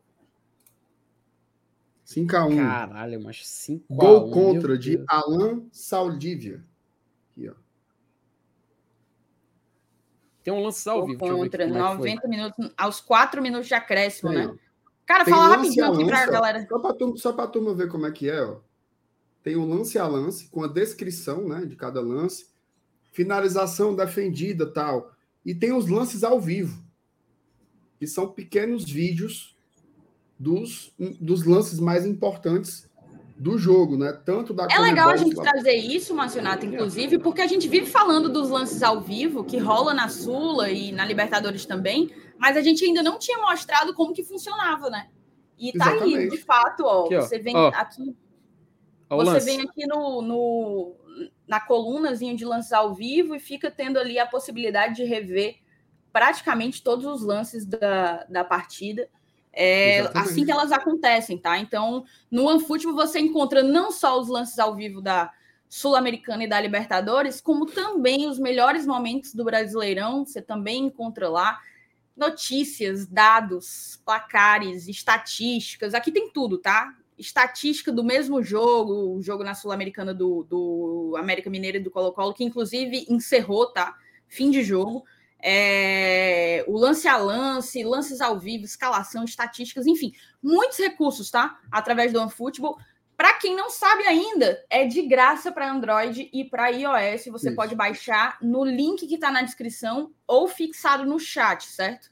Tanto fixado no chat como no link na descrição, o primeiro link da descrição, você vai direto e consegue baixar o OneFootball, um aplicativo que ajuda demais. Felipe, tu botou aí no Fortaleza, né? Mostra aí uhum. as notícias as notícias. Ah, só passar o feed. Aqui, Olha aí, ó. Aí eles compilam uma ruma de notícias sobre Fortaleza. Ó. Vai rolando aí, vai rolando o, o feed. Tudo que for notícia que interessa ao Fortaleza, eles colocam no, no mesmo feed. Você tem acesso na palma da sua mão. Fácil, fácil. Tá certo? Vamos embora. É, só, só um ponto aqui, voltando. Vou até trazer o superchat do do Xamã novamente, no caso do, do, do, Fortaleza, eu ia até jogar um pouco dessa, dessa minha. Chega a ser um incômodo, certo? O Fortaleza ele não pode, me parece, tá? Ele não pode passar por um momento de instabilidade. E olha que, assim, perto do que a gente viveu no primeiro turno de 2022, não existe, não existe. A gente dificilmente vai viver uma situação é, semelhante nesse futuro próximo, né? Curto e médio prazo, digamos assim. Mas eu sinto que no primeiro vacilo do jogo, do, do time, uma parcela da, da torcida, uma parcela da galera que acompanha, dos adeptos, começa a questionar a qualidade do Voivoda. Mas assim, não é questionar, porque o Voivoda ele não está isento de críticas, ele merece questionamentos. E eu acho oportuno, inclusive, que a gente faça é, alguns questionamentos depois do, dos últimos desempenhos. Mas é você questionar a qualidade dele, assim. Se ele presta ou se ele não presta, entendeu? Eu vejo que é muito rápido esse julgamento, ele vai do céu ao inferno muito rapidamente. Às vezes isso me assusta um pouco, porque eu acho que um cara que já está pela terceira temporada é, trabalhando à frente do Fortaleza, o Fortaleza ele é um, um dos times que mais crescem no país, assim, dentro e fora do campo, mas vamos falar de dentro do campo, que é uma responsabilidade direta do Voivoda. Ele tem não só o dedo, não, ele tem uma mão inteira, ele tem um, um, uma mente inteira por trás do que tem sido Fortaleza e dos êxitos esportivos que a gente tem alcançado. E parece que num vacilo, num momento de instabilidade que a gente tem visto o Palmeiras, Jabel Ferreira viver, inclusive, parece que ele não presta, que ele começa a ser questionado, que ele começa a ser invalidado, ou porque ele demora para mexer, ou porque ele escolhe X e não Y.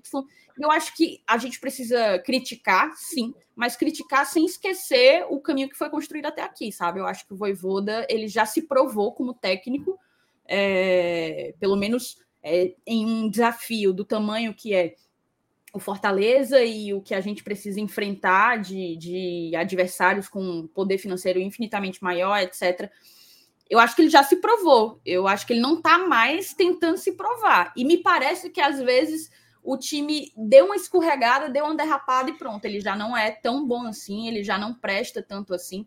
Isso me assusta um pouco, essa mudança repentina de, de, de vibe quando se trata do Voivoda. Eu não sei se vocês têm essa, essa percepção, mas depois que eu li aqui a questão do mapa de calor e da necessidade que o Voivoda tem de buscar alternativas, e ele tem mesmo, está na conta dele, é... achei oportuno trazer um pouco dessa reflexão. O que é que tu acha, Felipe?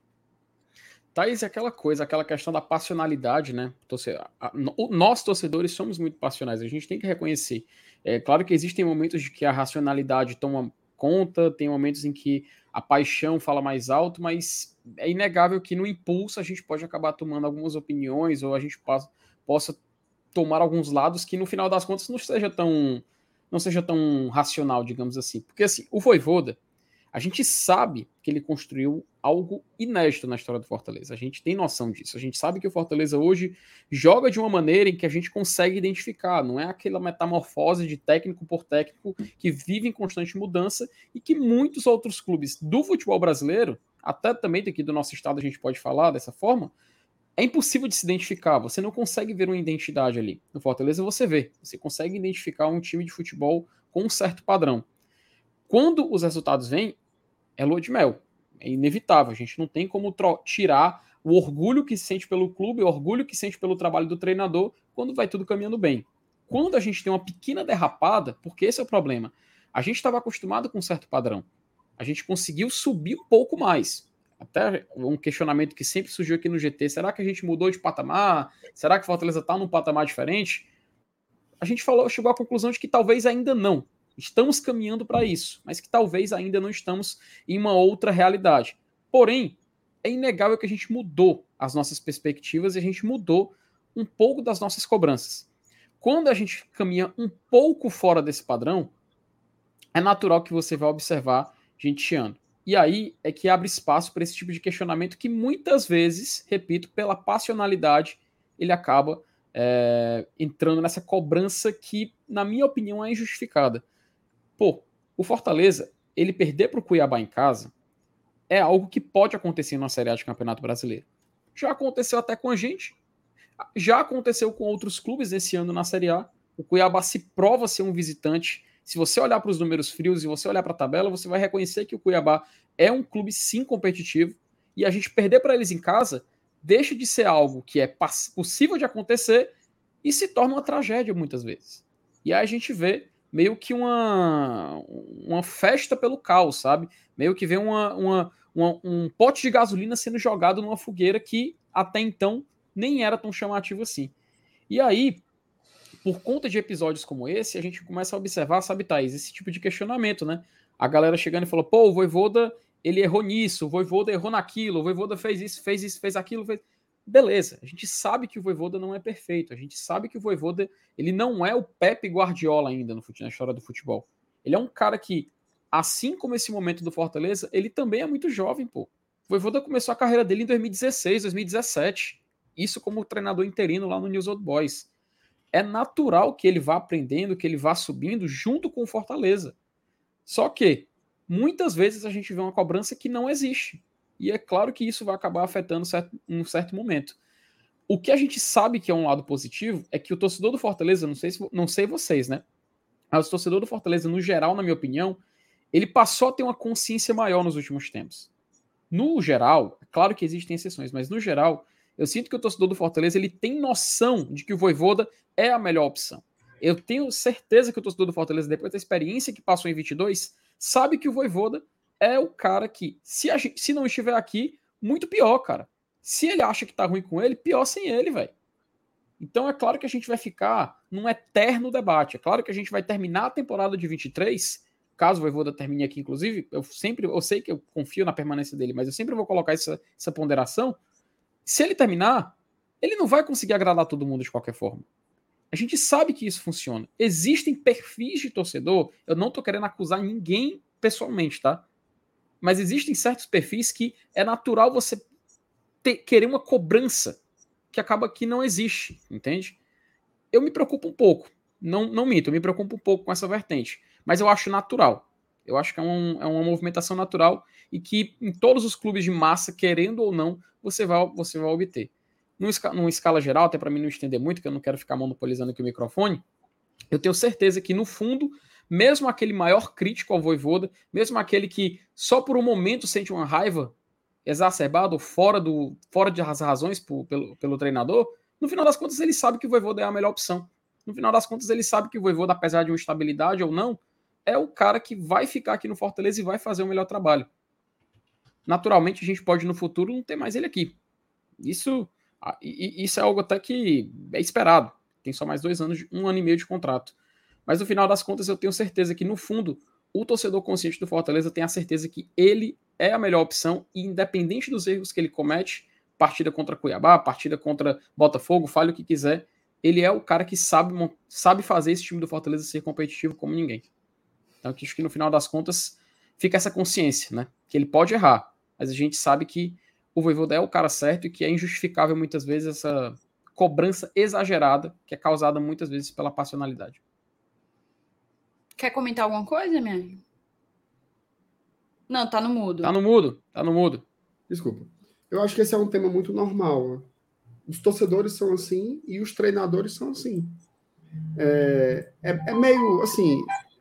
Ontem a gente já falava sobre isso aqui na live, né? Teve alguém que mandou um, mandou um comentário.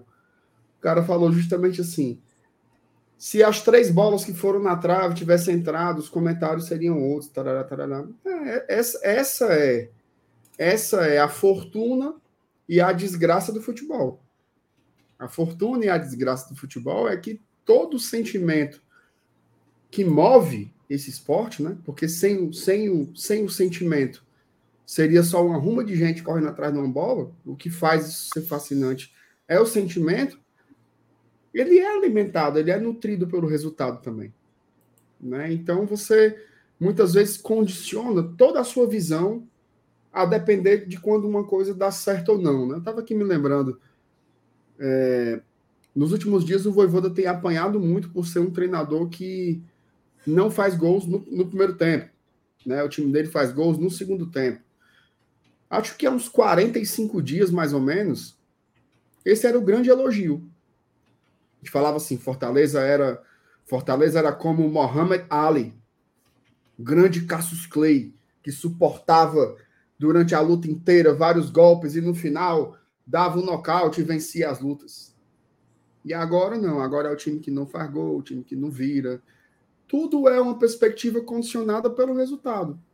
Né? Se a gente tivesse, veja só, se a gente tivesse ganhado do Cuiabá, mesmo sem jogar tão bem, não teria toda essa essa animosidade, né? Agora, por que, que eu falo que o torcedor está na dele e o treinador está na dele? Eu acho que o torcedor tem motivos para fazer críticas. Tá? Agora, por exemplo, eu acho que a peça ofensiva não está encaixada. Eu acho que o Marinho ainda não encaixou bem no time. Galhardo e Luceiro é uma grande dúvida se os dois devem jogar juntos ou não. É, o torcedor está correto em cobrar um ponto esquerda, certo? Eu acho que são. Eu citei quatro pontos de críticas. Ah, Tá certo em criticar o João Ricardo pela falha no último jogo. Ou seja, são cinco pontos aí que o torcedor tem que reclamar. Eu acho que tem que reclamar de tudo isso. Tem que reclamar que o ataque não está funcionando, tem que reclamar de certas escolhas do treinador, tem que reclamar do mesmo jeito que se reclamou quando o Fernando Miguel errou lá em São Paulo contra o Corinthians, tem que reclamar do João Ricardo, que errou agora também contra o Cuiabá. Mas uma coisa é isso, e outra coisa é você simplesmente achar né, que o trabalho do Voivoda é ruim. Aí, aí é estratosfericamente equivocado. Aí você me perdoe, aí eu não vou entrar de torcedor a esse mesmo papapá. Quando o Voivoda acerta, nessa mesma, essa mesma metodologia de trabalho, é o nó tático, Voivoda colocou não sei quem no bolso e fez quando perde, ele não se torna um estúpido. Ah, mas ele, o treinador é teimoso. E qual não é? Qual treinador no mundo não é chamado de teimoso quando perde um jogo? Quando vai mal numa partida? A gente vê isso em todos os lugares. Eu acho que tem muita gente que só acompanha o Fortaleza. E aí não é uma crítica, é uma constatação. Tem muita gente que só acompanha o Fortaleza e faz pensar que o mundo todo é isso aqui. O futebol é assim. Os treinadores têm suas invenções, têm suas teimosias. Quando dá certo, o cara se consagra. Quando dá errado, é burro. Tá? E eu acho que a gente aqui tem que deixar decantar um pouco isso. A gente tem que separar um pouco uma coisa da outra. Tá? Uma coisa são as teimosias, que às vezes passam a funcionar, e eu posso citar várias delas aqui. Várias delas aqui que funcionaram, né? É, O Tite. Posso citar o Tite? Quando o Bahia fez a proposta pelo Tite, o que é que a grande massa dizia? Se tá livrar, velho, né? Tá velho, se livra, joga mais nada. Tite hoje é o nosso melhor defensor, que fez mais partidas durante um ano inteiro. Algumas coisas ele acerta, algumas coisas ele, ele erra, faz parte. Faz parte do trabalho de qualquer profissional. Eu acho que é dispensável eu dizer aqui o quanto o trabalho do Voivoda tem crédito. Tá? Vejo que é completamente dispensável. Acho que foi o Rafael Hatz que ele colocou aqui. Mas a gente tem uma expectativa muito alta e isso frustra a gente. Eu concordo com você, Rafael. Concordo com você. Enquanto o sentimento de torcedor é a mesma coisa. Para mim, a gente ia descer a chibata no Cuiabá. Eu saí puto, triste, decepcionado. Só que eu tô no microfone, entendeu?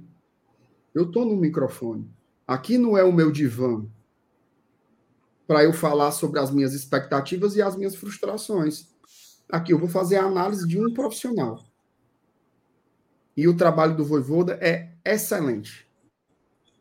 O trabalho do Voivoda é seguramente um dos três melhores do Brasil há três temporadas. Há três temporadas. Tá? A gente foi pentacampeão cearense, a gente está nas oitavas da Libertadores e a gente está a três pontos, continuamos a três pontos do G4 da Série A. Foi frustrante? Foi decepcionante? Tem teimosia? Tem encaixes que não aconteceram ainda? Tem. Mas se tem alguém que pode ajustar isso, é o próprio Voivoda. Senão a gente entra num, num simplismo que depois vai ter que bancar. Depois vai ter que bancar. Aí teve mesmo um cara que falou hoje assim: ah, do mesmo jeito que a diretoria achou um Voivoda, pode achar um melhor que ele. Eu acho que não é assim que funciona. Tem coisas a corrigir, tem coisas a corrigir, mas não tem ninguém mais capacitado para fazer essas correções do que o próprio Voivoda. Perfeito. Vamos continuar aqui, ainda tem alguns superchats, a gente ainda vai começar a pauta. primeira delas vai ser o Machuca, certo? A gente vai. Primeiro tópico da noite, depois de. Acaba que não é o primeiro tópico da noite, porque vocês pautam muito o nosso debate, e eu acho que isso é uma das melhores coisas aqui do, do, do GT. É fazer essa primeira hora muito em cima do que vocês querem consumir, né? Do que vocês querem. E, e, só uma coisa, tá? Assim, eu, eu, gosto muito de dialogar com o Rafael, que ele sempre faz umas provocações. Ele colocou assim: análise do MR é free calculista, totalmente racional. Eu quero ser você quando eu crescer. Thaís, tu assiste o jogo do meu lado. Ou na arquibancada ou na, ou na cabine. É totalmente diferente. Totalmente. Esculhando. Passa o jogo todinho esculhambando. O nome mais bonito é fera da puta. Mas aqui é um microfone, pô. Exato. Aqui tem 40 mil inscritos aqui que acompanham, que querem saber a minha leitura. Quem quiser me ouvir. E às vezes, e às vezes a crítica que a gente recebe, a famosa, ah, estão passando pano, vai muito porque eles tem gente que tem a expectativa de ver aqui, de querer ver um comentário que eu faço na arquibancada fazer aqui. Eu não me sinto confortável de tratar as pessoas como se, como se trata em momentos de hum, em que você é submetido a um estresse, como é acompanhar um jogo complicado, difícil, truncado e etc. A maneira como você se manifesta em arquibancada é, em, em, comparação ao que você faz quando você tem um microfone e uma audiência de mais de 700 pessoas te ouvindo. Claro, e, e você formando eu, opinião. E eu, e eu acho, Thaís, que assim Veja só, o que é, que é o GT? É um grupo de amigos que se reúne para falar sobre Fortaleza, certo? Só que a gente quer agregar alguma coisa. A gente quer acrescentar alguma coisa. Porque, assim, se isso daqui for a reprodução ipsilíteres do que é uma arquibancada, aí eu acho que não, não faz muito sentido, né? A arquibancada é o quê? O juiz é ladrão, o, o cara é ruim, devia. Vá fazer o Enem, tu não devia estar jogando bola, não. Eu acho que isso não acrescenta nada.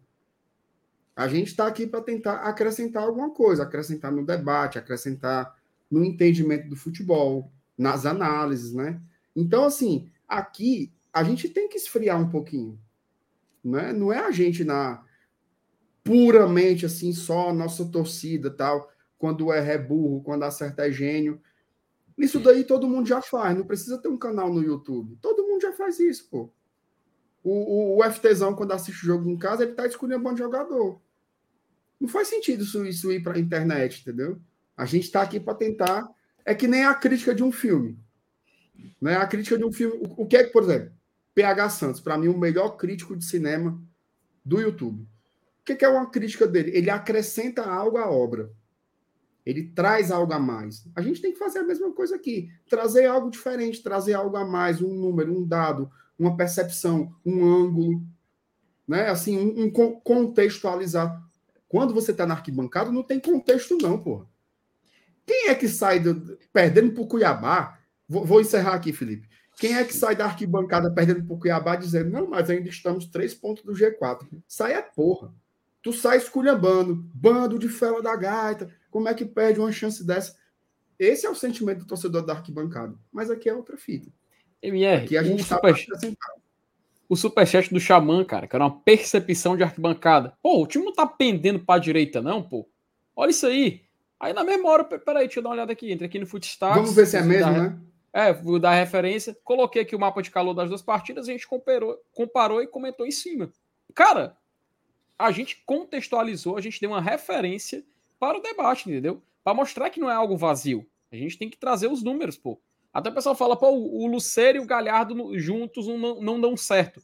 Pô, cara, fui lá, peguei um vídeo, comparei todos os jogos que eles jogaram juntos, todos os jogos que eles começaram jogando juntos, o tanto de, de números de gols que eles fizeram juntos, número de gols que um fez quando o outro saiu e nas partidas que eles saíram e não jogaram juntos, pô. Fui lá fazer esse levantamento rapidinho para poder ver se procede ou não essa reclamação. Então, é uma diferença é um papo que pode começar em arquibancada, mas que, que a gente tenta dar um contexto maior, a gente tenta dar um estudo sobre isso, né? E aí ver se a gente chega numa conclusão, ou quem sabe fica na loucura, né? Fica na. Aí vira, vira selva. Ó, oh, só trazer um, uma informação sobre a Sul-Americana. A gente está com um jogo entre Estudiantes de La Plata e Barcelona de Guayaquil rolando nesse momento, 15 minutos do primeiro tempo. O Estudiantes abriu o placar com seis minutinhos, já fez um gol, e então no agregado estamos em 2 a 2 porque o Barcelona ganhou de 2 a 1 o primeiro jogo, certo? Então estamos aí com. Se o jogo terminasse agora, iria para pênalti, mas ainda tem, ainda tem muita água para rolar debaixo dessa ponte. Vamos seguir desse aqui, jogo. Aí, desse jogo aí, Thaís, saiu o adversário do Goiás tá? Só para contextualizar. E o América Mineiro, como ele passou, vai ser América e Red Bull Bragantino nas oitavas de final. Que ele já é da outra chave, né? Inclusive, América ou Red Bull Bragantino podem ser adversários do Fortaleza nas quartas, né? Mas aí a gente só vai discutir isso mais para frente. Mas só para saber que eles estão no nosso chaveamento, que é para a gente ficar de olho. O Stefano Ram botou para mim a temporada tá excelente, todas as metas foram batidas, inclusive na Sula que era chegar no mínimo até as oitavas, pegando a vaga na Sula pelo Brasileirão, a temporada termina excelente, opinião aí do Stefano, certo? O Léo ah, Ivo. Peraí, peraí, só, só a, a única meta que não bateu foi a Copa do Brasil, né? Não, sim, é. Falando em termos de meta, sim. Sim, mas eu acho que isso não torna a temporada excelente. Tá? Eu acho que ser eliminado para o Ceará na Copa do Nordeste foi muito negativo. Certo? Eu, eu sei concordo. que o Penta, eu sei que o Penta deu uma atenuada nesse efeito, né? Que era de fato a taça que a torcida queria levantar, era essa do Penta Campeonato, mas para mim ser eliminado na Copa do Nordeste, como foi, né? Na terceira derrota é, para o Ceará na temporada, foi muito negativo. Tá? Para mim, a temporada, acho que foi até o Lucas que, que pediu a avaliação da temporada até aqui. A nota, Lucas, eu não sei dizer. Eu acho uma temporada boa.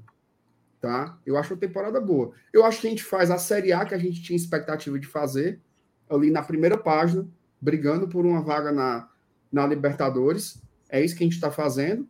A gente está muito bem na Copa Sul-Americana, só perdemos um jogo, que foi aquele jogo inacreditável, né? Contra o, o, o, time lá da Venezuela, esqueci foi o nome daquela porqueira. Como é o nome mesmo do, do time lá? Do... Estudiantes de Mérida. Estudiantes de Mérida. É... conquistamos o pentacampeonato com, com riscos, tá? Com riscos, riscos excessivos, inclusive. Quase escapa pelas mãos o Campeonato Cearense. E a Copa do Nordeste, acho que a eliminação foi muito negativa. Então, acho que é uma boa temporada. Né? Assim, e aí a gente tem que ser sincero aqui. Quando terminou ano passado, o que, é que a gente dizia? Fortaleza tem que fazer um elenco melhor para poder brigar nas Copas e não sofrer na Série A como sofreu ano passado. A gente terminou 2022 dizendo isso, não foi? Sim. E é o que está acontecendo. A gente está fazendo a Série A muito tranquilo. Modo Cruzeiro. Lá, assim, ó. Tranquilo. Passa, não passa nem por nuvem. Série A muito sossegada. Essa que o Fortaleza faz. E está brigando na Copa Sul-Americana. Né? Então, acho que isso faz com que a temporada fique boa. Talvez, se for botar nota, um 7. Um 7 talvez seja uma nota, uma nota bem justa. O que significa também que ainda tem três pontos para desenvolver. Né? Que talvez seja. Eu tenho a impressão, Thaís e FT, que o que a torcida está esperando é ver esse time, como se diz no popular, azeitado. Sabe? Jogando assim. Redondo, redondo. Isso a gente não encontrou. Esse ponto do doce, a gente não encontrou. É tanto que as vitórias do Fortaleza, que são muitas, né? O Fortaleza venceu muito mais do que perdeu esse ano. É... Mas às vezes são derrotas muito suadas, né? Então, acho que o torcedor tá, tá querendo ver partidas mais tranquilas do Fortaleza. Isso de fato não tem acontecido. Tem aí um ajuste no desempenho que ainda precisa ser feito, independente dos resultados. Perfeito. Vamos seguir aqui rapidinho para a gente não se atrasar tanto. É, o Léo Ivo coloca, Taizinha, a gente não leva muita sorte com ex. DVD não. O Léo botou aqui. Vinícius Mota mandou um superchat pra gente. Verdade inconveniente. Marinho não tá dando liga. Cara, eu confesso que eu tava esperando um pouco mais. Mas, mas, mas, mas, mas. Chamou, falou. O Estudiantes de, o Estudiantes de La Plata tá ganhando por 2 a 0 do Barcelona. E já não vai mais para os pênaltis, viu? Foi 2 a 1 o primeiro jogo, né? Isso, pro Barcelona. Mas aí, Felipe, se o Barcelona faz um gol, vai para pênalti. É. Isso, é. E vai ser interessante isso aí, porque assim, daqui a pouquinho já tá começando do Corinthians, né? Corinthians Universitário, lá no Peru. Ó, vamos, vamos só seguir aqui. Marinho não tá dando liga. Eu até concordo que acho que pela expectativa do torcedor do Fortaleza de que os jogadores que chegassem nessa janela chegassem e resolvessem logo, é, talvez a gente queria ter visto mais do Marinho. Mas eu vou ser bem sincera, tá? Eu não sei, eu não, eu não esperava que o Marinho fosse encaixar tão rapidamente assim. Tem dois jogos, né, gente? Eu acho dois jogos um recorte muito, cedo, muito né? pequeno para um jogador que não vinha jogando, que não que está voltando a jogar agora como um, um, titular, por exemplo. Eu ainda daria aí alguns jogos, uns dois, três jogos, para eu poder dizer que de fato ele não ele não deu liga, entendeu? Porque eu acho que se ele estiver nesse caminho, ele está buscando dar liga, né? O Voivoda, na verdade, tá também buscando encaixá-lo nesse esquema. Acho que é um esquema diferente, num clube diferente. Eu não estava esperando ver re retorno do, do Marinho tão rapidamente. O próprio Luceiro, que é o nosso melhor atacante da temporada, ele demorou, demorou para encaixar verdadeiramente, né? O Cláudio Torcato, esse ano não conseguimos ter um time pronto, no meu entender. O que pensa a bancada? Cláudio, eu acho que o Marcenato foi bem aí nessa, nesse seu ponto, tá? Acho que o, o Marcenato foi bem feliz quando ele disse que talvez de fato em nenhum momento a gente conseguiu deixar esse time redondo para dar a ele uma, uma, um momento, uma fase duradoura nessa temporada. Assim, uma fase de, de desempenho aliado a resultado juntos, funcionando por um espaço relevante de tempo. Acho que de fato não teve isso. E, e, seguimos na busca, né? Eu acho que talvez esteja faltando isso para o Fortaleza, de fato, mudar alguma chavinha na competição e, e, e dizer que está brigando por vaga de Libertadores, por exemplo. É, Porque assim... a primeira página de tabela, o, acho que já está claro que a gente está brigando, né? Desde o começo da, da, da Série A, a gente está aí entre os 10 primeiros. Então, Fortaleza hoje é um concorrente a top 10, mais um top 10 de Brasileirão, que é um grande resultado por si só. Mas talvez esteja faltando essa essa consolidação do modelo de jogo, do padrão de jogo, para que a gente de fato vire uma chavinha aí e mude para um objetivo mais alto. Seria isso, Marcenato? É, eu acho que sim, assim, e, e, e assim, uma, uma, parte, porque veja só, uma parte dos encaixes, às vezes, é, é a insistência, né? Por exemplo, o que, o que é que se falava sobre o Marinho antes dele chegar aqui? O Marinho é um jogador que precisa de sequência. Né? A gente concorda, o Marinho é um jogador que precisa de sequência. Sempre que ele teve sequência, ele conseguiu responder. Aí no segundo jogo, segundo jogo, você já quer avaliar e dizer que não funcionou. Ó, nós tivemos 15 rodadas na Série A até agora. O Marinho teve dois jogos como titular, os dois últimos. No campeonato inteiro. No Flamengo, ele entrou em quatro partidas no final do jogo. Se você somar as minutagens do Marinho no ano inteiro, não dá sete partidas inteiras. Então, assim, às vezes, às vezes é isso mesmo, às vezes demora um pouco para encaixar, às vezes demora um pouco para entender como funciona. Acho que o exemplo que você deu do Luceiro, ele é muito bom. O Luceiro demorou, não foi um, foi duas, não. Demorou umas sete partidas. Para você dizer assim, é, esse cara, esse cara tem qualidade mesmo. Já tinha gente dizendo, isso a gente não é ruim demais. Esse aí não joga nada. Isso aí é fraco. Arrumar a briga com a FIFA para trazer esse cara. A gente li isso direto. Então, assim, já vai fazer o, o, o. Não é o caso do Vinícius, tá? O Vinícius fez uma pergunta. Mas já vai fazer um veredito para o Marinho com duas partidas. Duas partidas eu acho que é muito pouco. Então, é, em alguns aspectos, aí eu não vou defender a teimosia, né? Mas em alguns aspectos, o Voivoda vai ter que insistir. Em alguns aspectos, ele vai ter que insistir. Por exemplo, o Marinho. Eu acho que você pode discutir uma ruma de coisa. Mas o Marinho, para mim, é o melhor jogador para o lado direito. Tá indo bem? Eu acho que contra o Atlético ele jogou ok. E agora contra o Cuiabá, para mim, ele foi mal. Tá? E aí faz o quê? Devolve? Não. Eu acho que contra o Palmeiras tem que botar um Marinho de novo. Agora, tem que ajustar. O jogo dele tem que ser um pouco mais coletivo. Tem que se aproximar alguém dele, pedir a bola. Ele, ele tem que entender que ele não pode passar por cima de seis. Né? Vai ter que ajustar um pouco a recomposição porque ele é um jogador que falha muito na marcação. Então, tem ajustes a fazer. Agora, o fato de ter ajustes a fazer não significa que você tem que trocar o jogador. Porque, porque senão, não, não existe sequência. Ah, o Marinho não jogou bem, tira. Ah, o Galhardo não está bem, tira. Ah, não sei quem não está bem, tira. Aí não existe. Ó, vou finalizar com isso. Todo mundo agora está dizendo: Caleb tem que ser titular, Caleb tem que ser titular, Caleb tem que ser titular. A turma não se lembra que ele já foi titular várias vezes.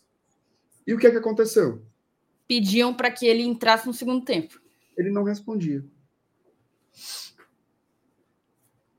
Cita aí um jogo do Caleb como titular que ele arrebentou.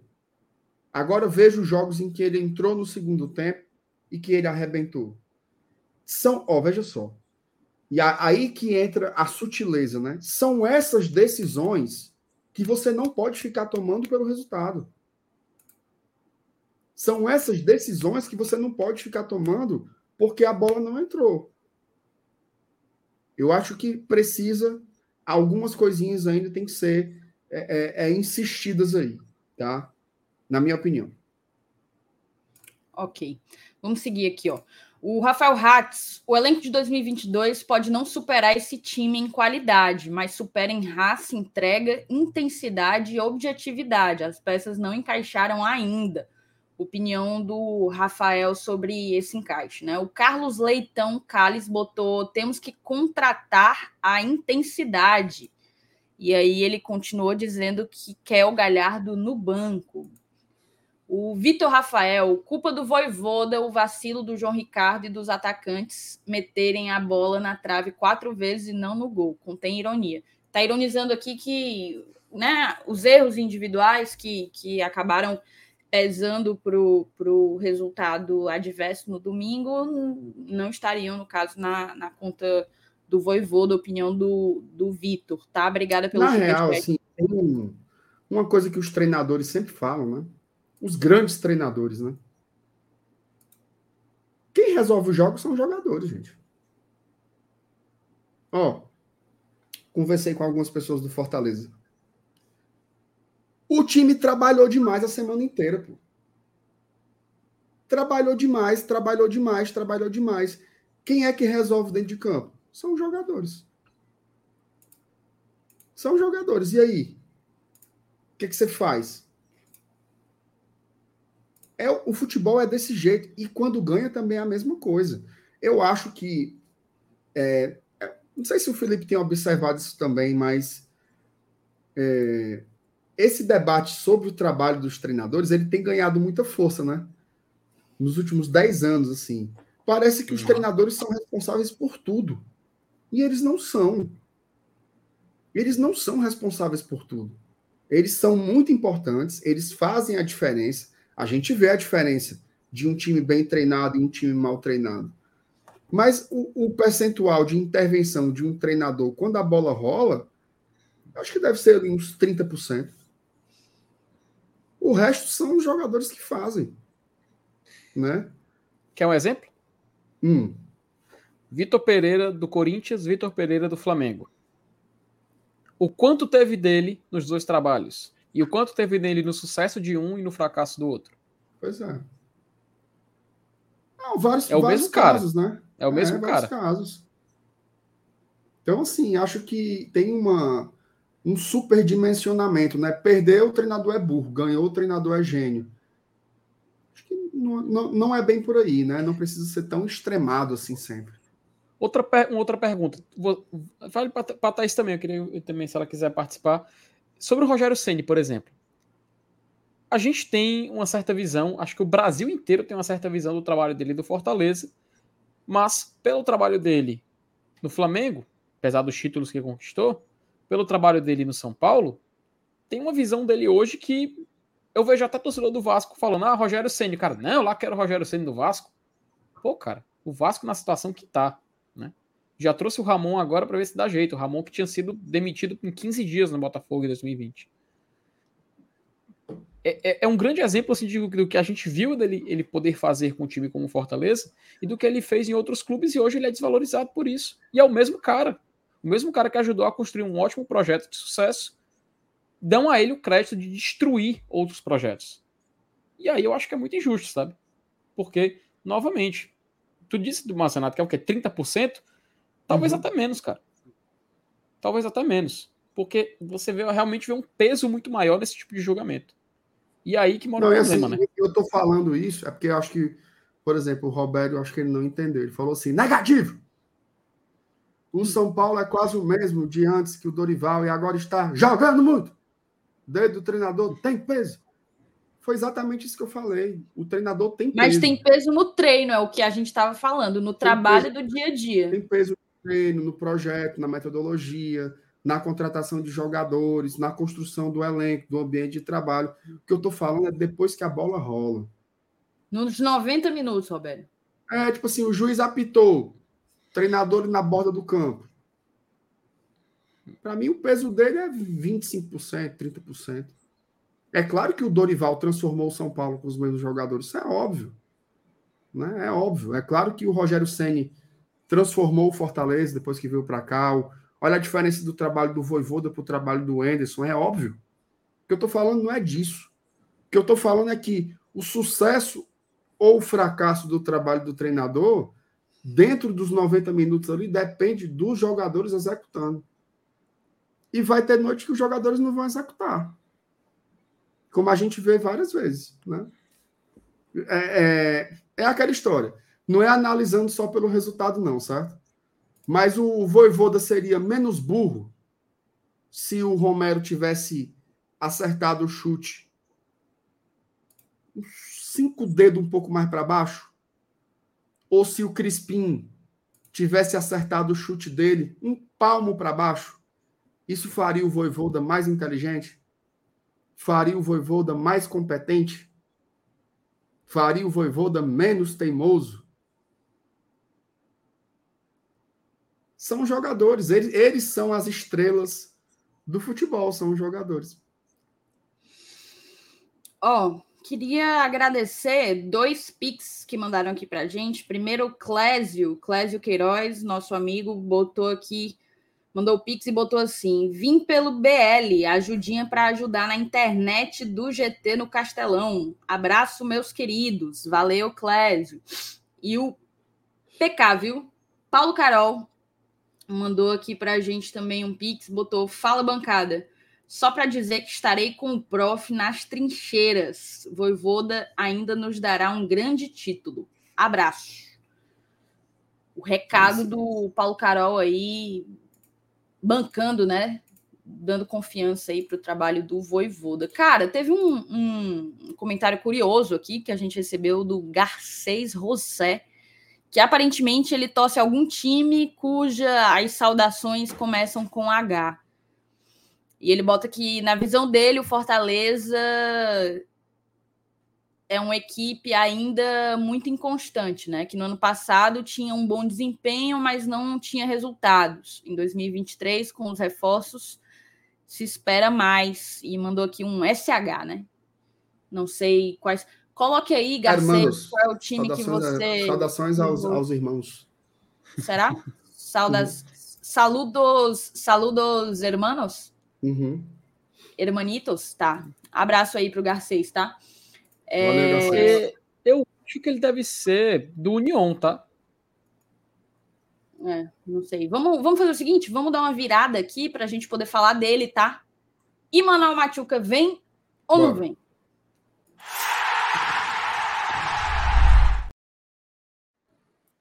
Ó, a primeira notícia que saiu hoje, assim, né, para voltar a, a acender no fogo da, do rumor de Manuel Machuca no Fortaleza foi com esse Fernando Montenegro, um periodista sul-americano, botou Atenção Tatengues, que eu não faço a menor ideia do que seja.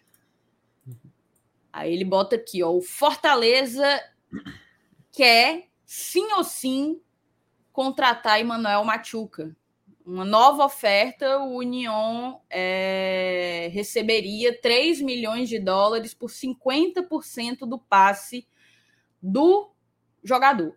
Aceitará agora a, a instituição de Santa Fé a proposta, né? No caso, e teve também agora à noite, pouco antes, acho que durante a live já tinha começado, o César Luiz Merlo é, também postou sobre o Emanuel, Emanuel, perdão, Machuca, botou que o Fortaleza fez uma terceira oferta pelo Emanuel Machuca e está otimista para concluir a, a, contratação, né? Busca 50% do passe do jogador e, e o União já estaria avaliando a, a proposta, certo?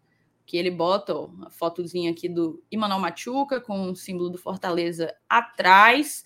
E é isso. Assim, foi ressurgiu já com, com esse babado de que o Fortaleza dobrou a sua primeira oferta, né? O, o próprio César Luiz Merlo, ele fala que seria uma terceira. Então, o, Fortaleza chegaria a 3 milhões de dólares em uma terceira tentativa de contratar o Imanol Machuca. É, lembrando que a primeira proposta ela partiu de um milhão e meio, né? Um milhão e meio. E já chegamos aí a esses 3 milhões por 50% do passe.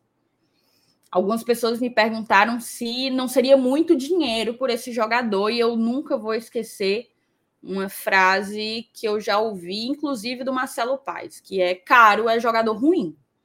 Se o cara vem, rende esportivamente, e no futuro ainda cai uma laminha, já que ele é um jogador jovem e teria né, potencial de eventualmente trazer retorno financeiro, aí não, não, não tem, né? É um investimento que se faz. O Moisés chegou por 3, saiu por 25.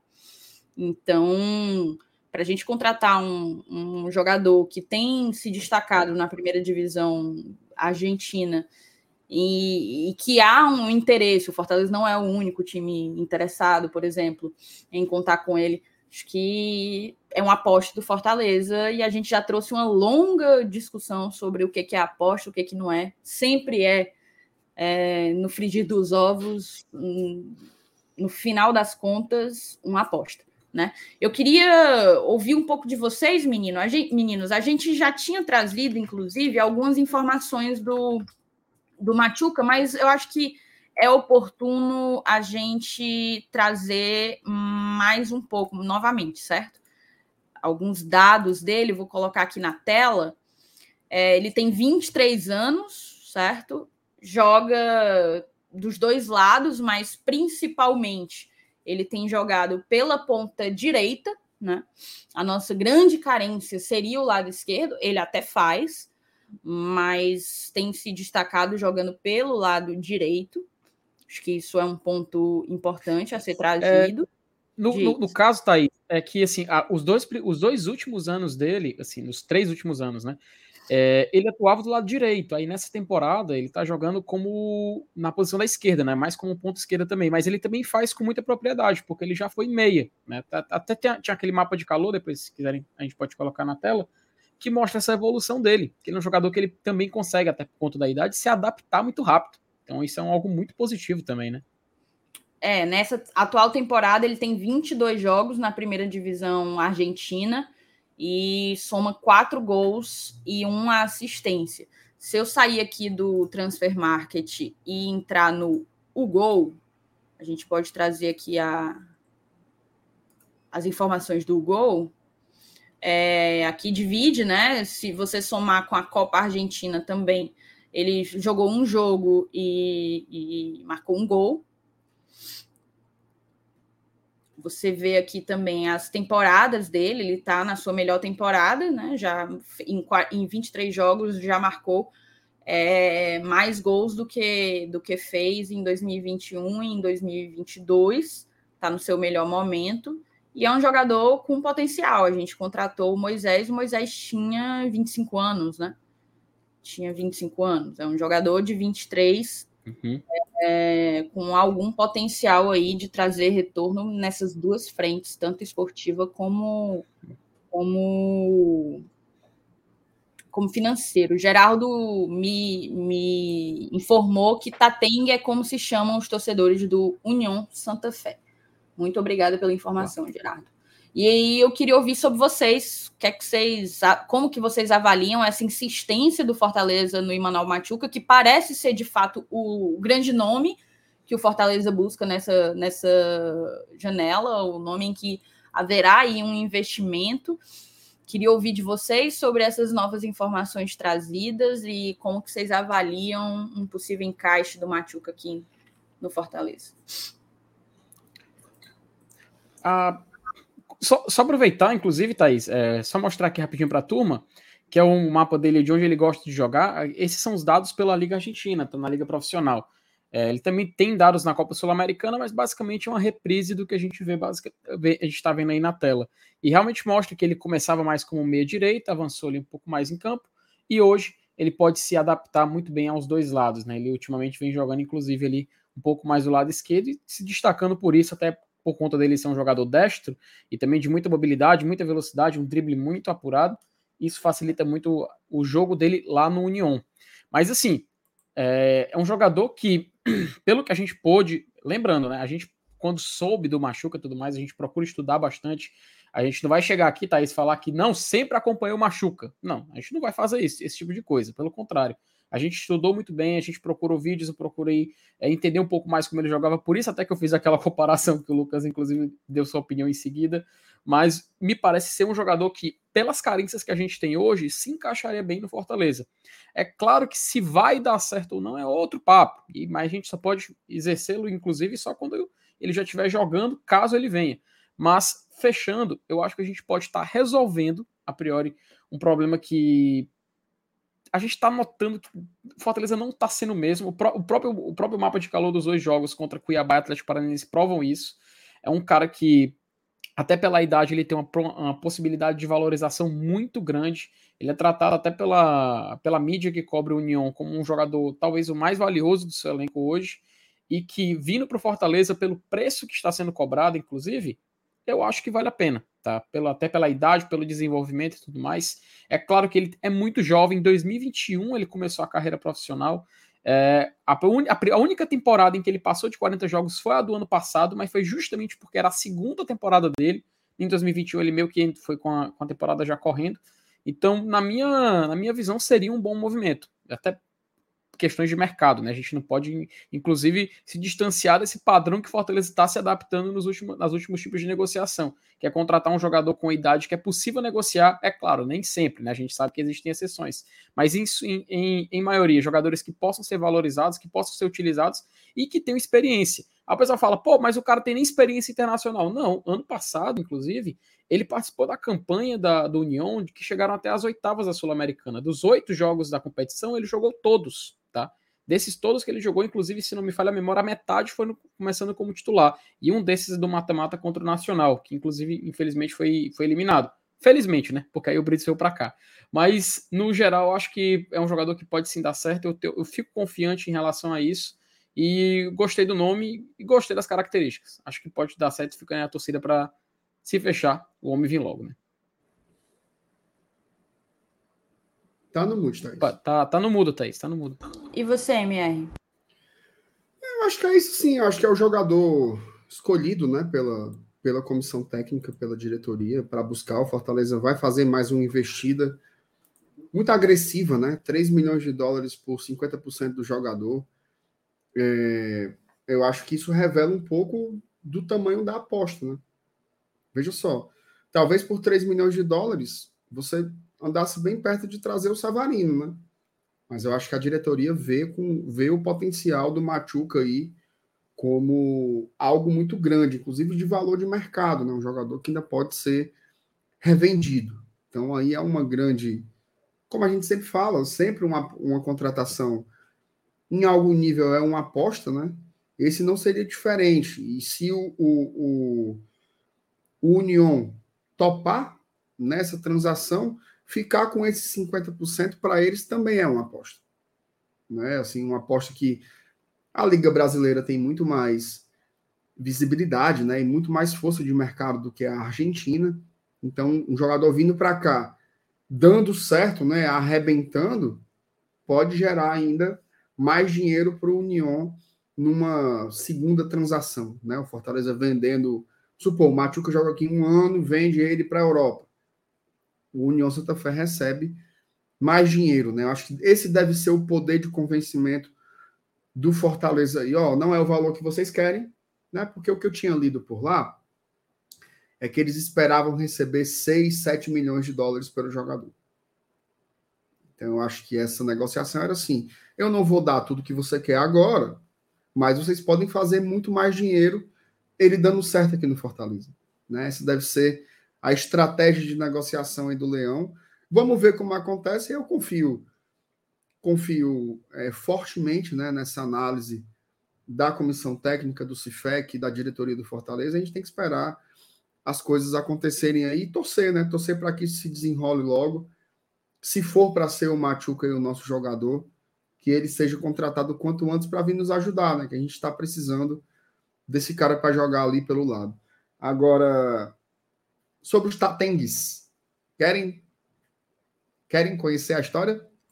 Eita, rapaz. Contexto. oh, lá na, na, na, Argentina tem algumas rivalidades, né, que são bem que são bem tradicionais. E uma delas é entre o União Santa Fé e o Colón, né, que são times uhum. times que rivalizam lá. E essa rivalidade entre o União Santa Fé e o Colón ela é uma rivalidade que, em algumas med alguma medida, somente na origem, né? Na origem dessa, dessa tradição, ela tinha um pouco a ver com classes sociais. Né? O, o, O time do União Santa Fé, inclusive o seu estádio, ele se localizava numa área mais central, né? Então, os arredores dali do, do, do estádio do Santa Fé, onde ficava a maioria dos seus torcedores, era zona, uma zona elitizada, como se fosse um Morumbi, né? Então, era o pessoal que tinha melhores condições. E eles eram chamados de tatengues, né? Era como, era como se fosse um apelido dado para uma certa burguesia, digamos assim, que torcia para o União Santa Fé. Então é um clube de uma origem elitista. Os milionários. É, é, é como tipo, se fosse isso. É tipo do o River e Boca, né, cara? Milionários e Bosteiros, que eles chamam também, né? Exatamente. Eles adotaram, né? Exatamente. E os torcedores do Colón, que eram de uma zona bem mais afastada do centro da província, eles, eles foram apelidados de sabaleiros. Inclusive, até hoje também tem esse apelido de sabaleiros. Por quê? Porque o, o, o estádio do Colón ficava perto de alguns riachos. E tinham muitos pescadores que torciam pelo Colón. E um dos peixes que eles pegavam era o sável. Então, os pescadores de sável eram os savaleiros. Essa é a origem da história, né? Entre os tatengues e os, os savaleiros. Perfeitamente. Se esse canal não for cultura, eu sou uma geladeira Brastemp. É bom, essas historinhas são boas aí, é bom. Ó, vamos, vamos virar aqui um pouco a pauta. A gente tem, a gente tem uma última pauta aqui da noite para trazer, que é sobre uma possível saída de um atacante, né? A gente está falando aí sobre a possível chegada Opa. de um atacante. Vamos falar da possível saída de um atacante também. Simbora.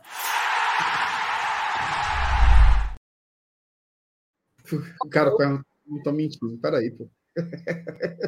Eu vou até pedir para é vocês colocarem na tela o, o. Coloca na tela aí, por favor. Só para eu ler aqui. Vamos lá, tá? O esporte abre negociação para contratar Romarinho do Fortaleza. Veja detalhes. Vou só parar aqui rapidamente, porque mas Renato falou do Savarino, chega o meu coração. Esquentou. Não, é, ele, ele apertou, sabe? Tu ainda não largou, né, Thaís? Não, cara. Sabe aquela. Virou uma parada irracional, sabe? Aquela tipo. Quero, queria muito. O, o Savarino é o meu novo Jonatas Belus. Ixi, Maria é o novo. o problema é porque o Belusso não veio, né? O Savarino. Nem o Savarino. Quem sabe? Nem o Savarino. quem sabe um dia, Savarino? Quem sabe um dia? Tu falou, enquanto tu falava, eu joguei aqui no Twitter. Primeira coisa que aparece um gol que o cara me mete de fora da área agora, no final de semana, é, na tá última bem, rodada tá da MLS. O cara, o cara é bola, é bola. Mas vamos lá, vamos voltar para a realidade. Ah, é... inclusive, inclusive, Thaís, me permita. Amanhã tem um jogo da MLS All Stars, tá? Contra o Arsenal. Hum. Ah, e, mas quem que joga? O time do Savarino? Aí, é porque assim, na MLS All Stars é tipo, eles fazem um. Seria massa se tivesse no Brasileirão também. Um bem bolado, sabe? Tipo assim, a seleção das estrelas da MLS. É, é o All-Star. E eles e, e é o All-Star Game. Tipo, se eu não me engano, eu acho que não, Thaís. E foi até uma boa pergunta pra gente saber se ele vai estar ou não. Mas tem as escalações. Deixa eu olhar aqui do Premier League Brasil. Escalação do MLS All Stars. Burke, Gallagher, Misga, Henrique Pug, Hector Herrera, Carlos Gil, Thiago Almada, Mukhtar e Benteke. Não, não tem. Não ah, teremos Savarino. Ele seria, ele seria treinado por Wayne Rooney, tá? Então tá. Ó, agora vamos Jogava falar bola, do...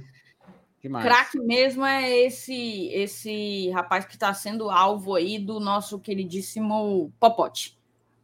Esporte abre negociação para contratar Romarinho Forta, do Fortaleza. Veja detalhes. O atacante ainda tem um ano e meio de contrato com o tricolor do PC.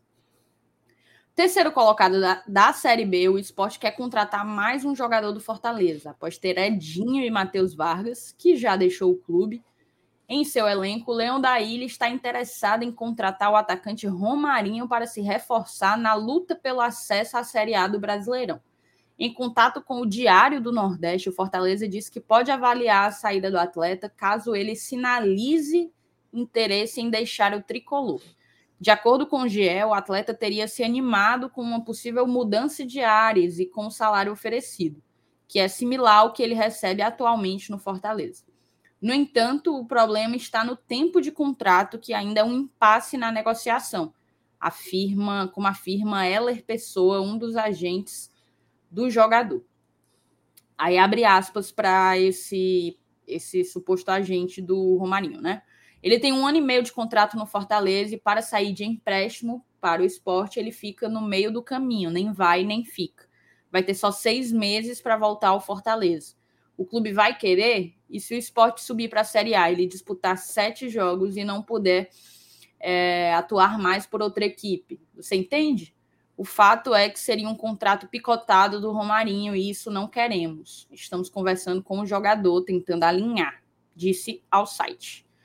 Pelo Fortaleza, o Romarinho chegou ao Fortaleza em 2018, depois de se destacar na equipe do Globo, no Rio Grande do Norte. No tricolor já são seis temporadas, com 248 jogos disputados, 22 gols marcados e 18 assistências concedidas. Além disso, o atacante foi campeão da Série B em 2018, bicampeão da Copa do Nordeste 19-22 e pentacampeão cearense entre 19 e 2023. Ele é um dos únicos pentas, né, do nosso do nosso elenco. Então, é essa informação e eu queria saber como é que vocês avaliam. A priori, eu acho interessante, tá? Eu acho uma saída interessante e eu, eu vejo uma solução muito fácil para esse embrólio do contrato picotado, que é empréstimo de seis meses. Empresta por seis meses. Agora, o esporte vai querer? Esse é um ponto, né? A ser, a ser conversado. Mas eu, eu emprestaria por seis meses e veria. Eventualmente, ele poderia, em caso de, de se destacar por lá, é, acabar eventualmente chamando a atenção de times desses mercados periféricos, árabes, coreanos, japoneses, chineses, etc., e acabar surtindo efeito como, como um, saindo como uma venda, né? Do Fortaleza. É impossível não lembrar da quase proposta que ele recebeu ali quando estava começando a pandemia.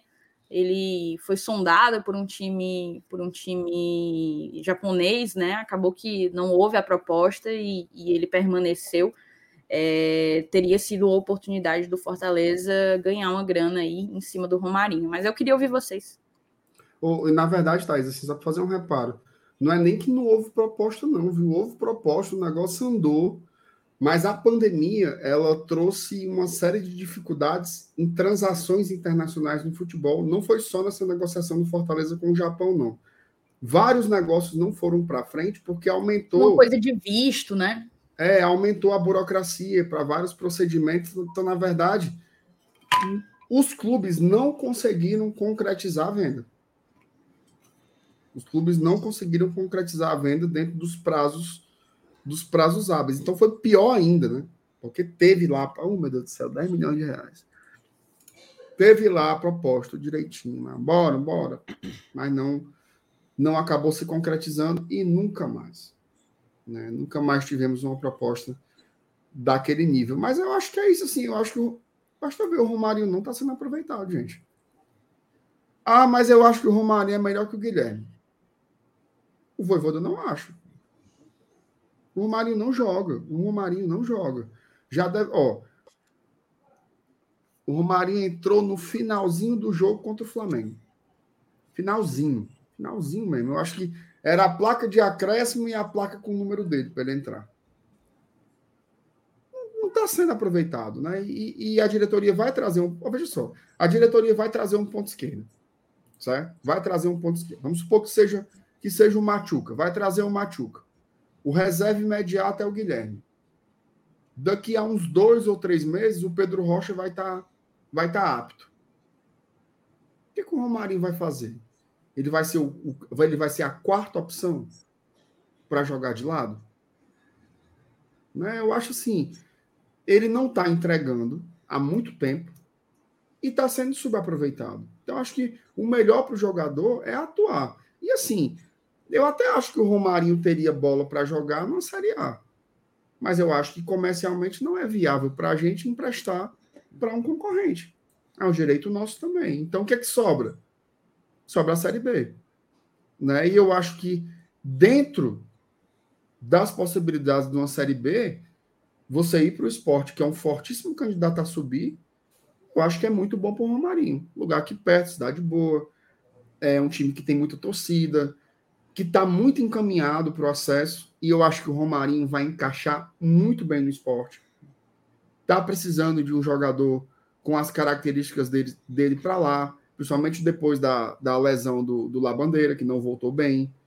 Então, assim, acho que vai, cara, vai para lá, vai ser feliz, né? Já conhece o Edinho, vai jogar com o Wagner Love, vai charlar lá no Recife é, e vai subir para a Série A. Acho que isso vai acabar acontecendo. Se Deus quiser, termina valorizado, né? Termina valorizado. Sobre o modelo de negócios, eu acho que é isso, assim. A análise do agente de direito é perfeita. Emprestar por um ano é terrível. Emprestar por um ano é terrível. Para mim, ou empresta pelos seis meses, o que, o que é o certo, empresta por seis meses, valorizou, tenta vender. Agora, emprestar por um ano, aí é melhor liberar. Aí é melhor liberar, porque esses últimos seis meses dele vão ficar no meio do caminho, né? Porque ele não vai poder voltar, que já vai ter jogado sete jogos lá, e vai acabar prorrogando o empréstimo. Então, acho que o modelo de negócio que é bom para o Fortaleza é emprestar até dezembro.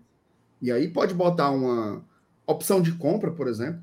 Sei lá, o esporte, o esporte naturalmente subindo para a Série A, ele mesmo pode comprar o Romarinho, se der certo lá. Como não?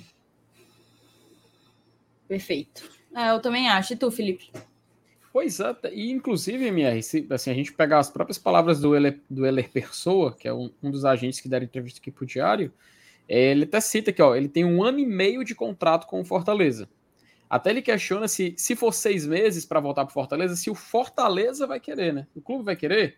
E aí aquela Exatamente. coisa, se for um contrato, por exemplo, de um ano, pô, você só tem seis meses para o Romário terminar o contrato. Que é um pré-contrato, já um esporte ele pode fazer, entende? Então, realmente, seis meses seria o tempo ideal, né? Aí a gente até. E só um detalhe, tá? Seria, seria uma movimentação para o esporte muito boa, cara, muito positiva. Eles já estão com um time interessante nessa Série B.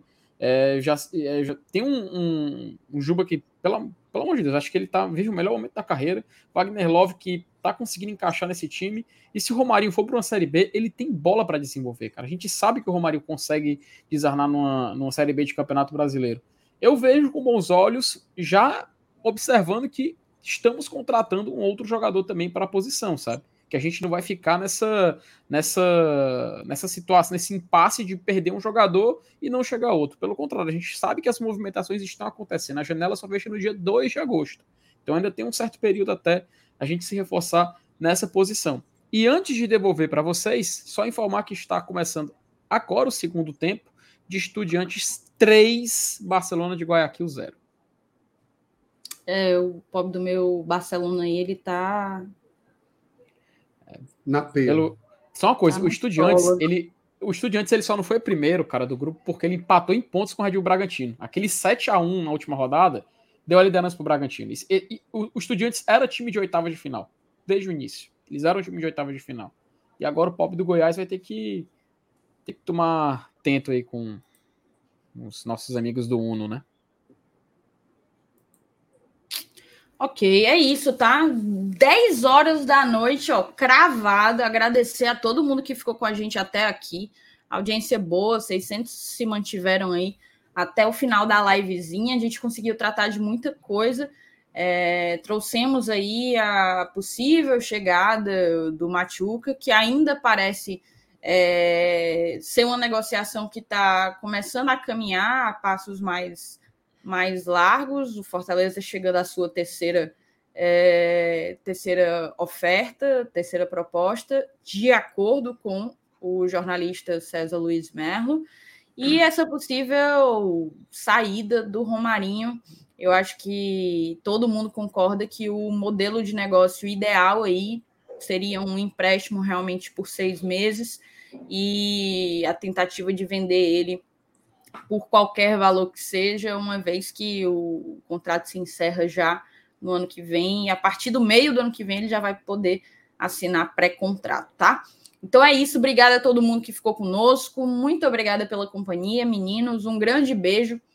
Vou reforçar o pedido, a galera não sai sem deixar o like, tá? Dá para a gente bater aí é, uns 700 likes, não, não batemos os 700, mas dá para bater.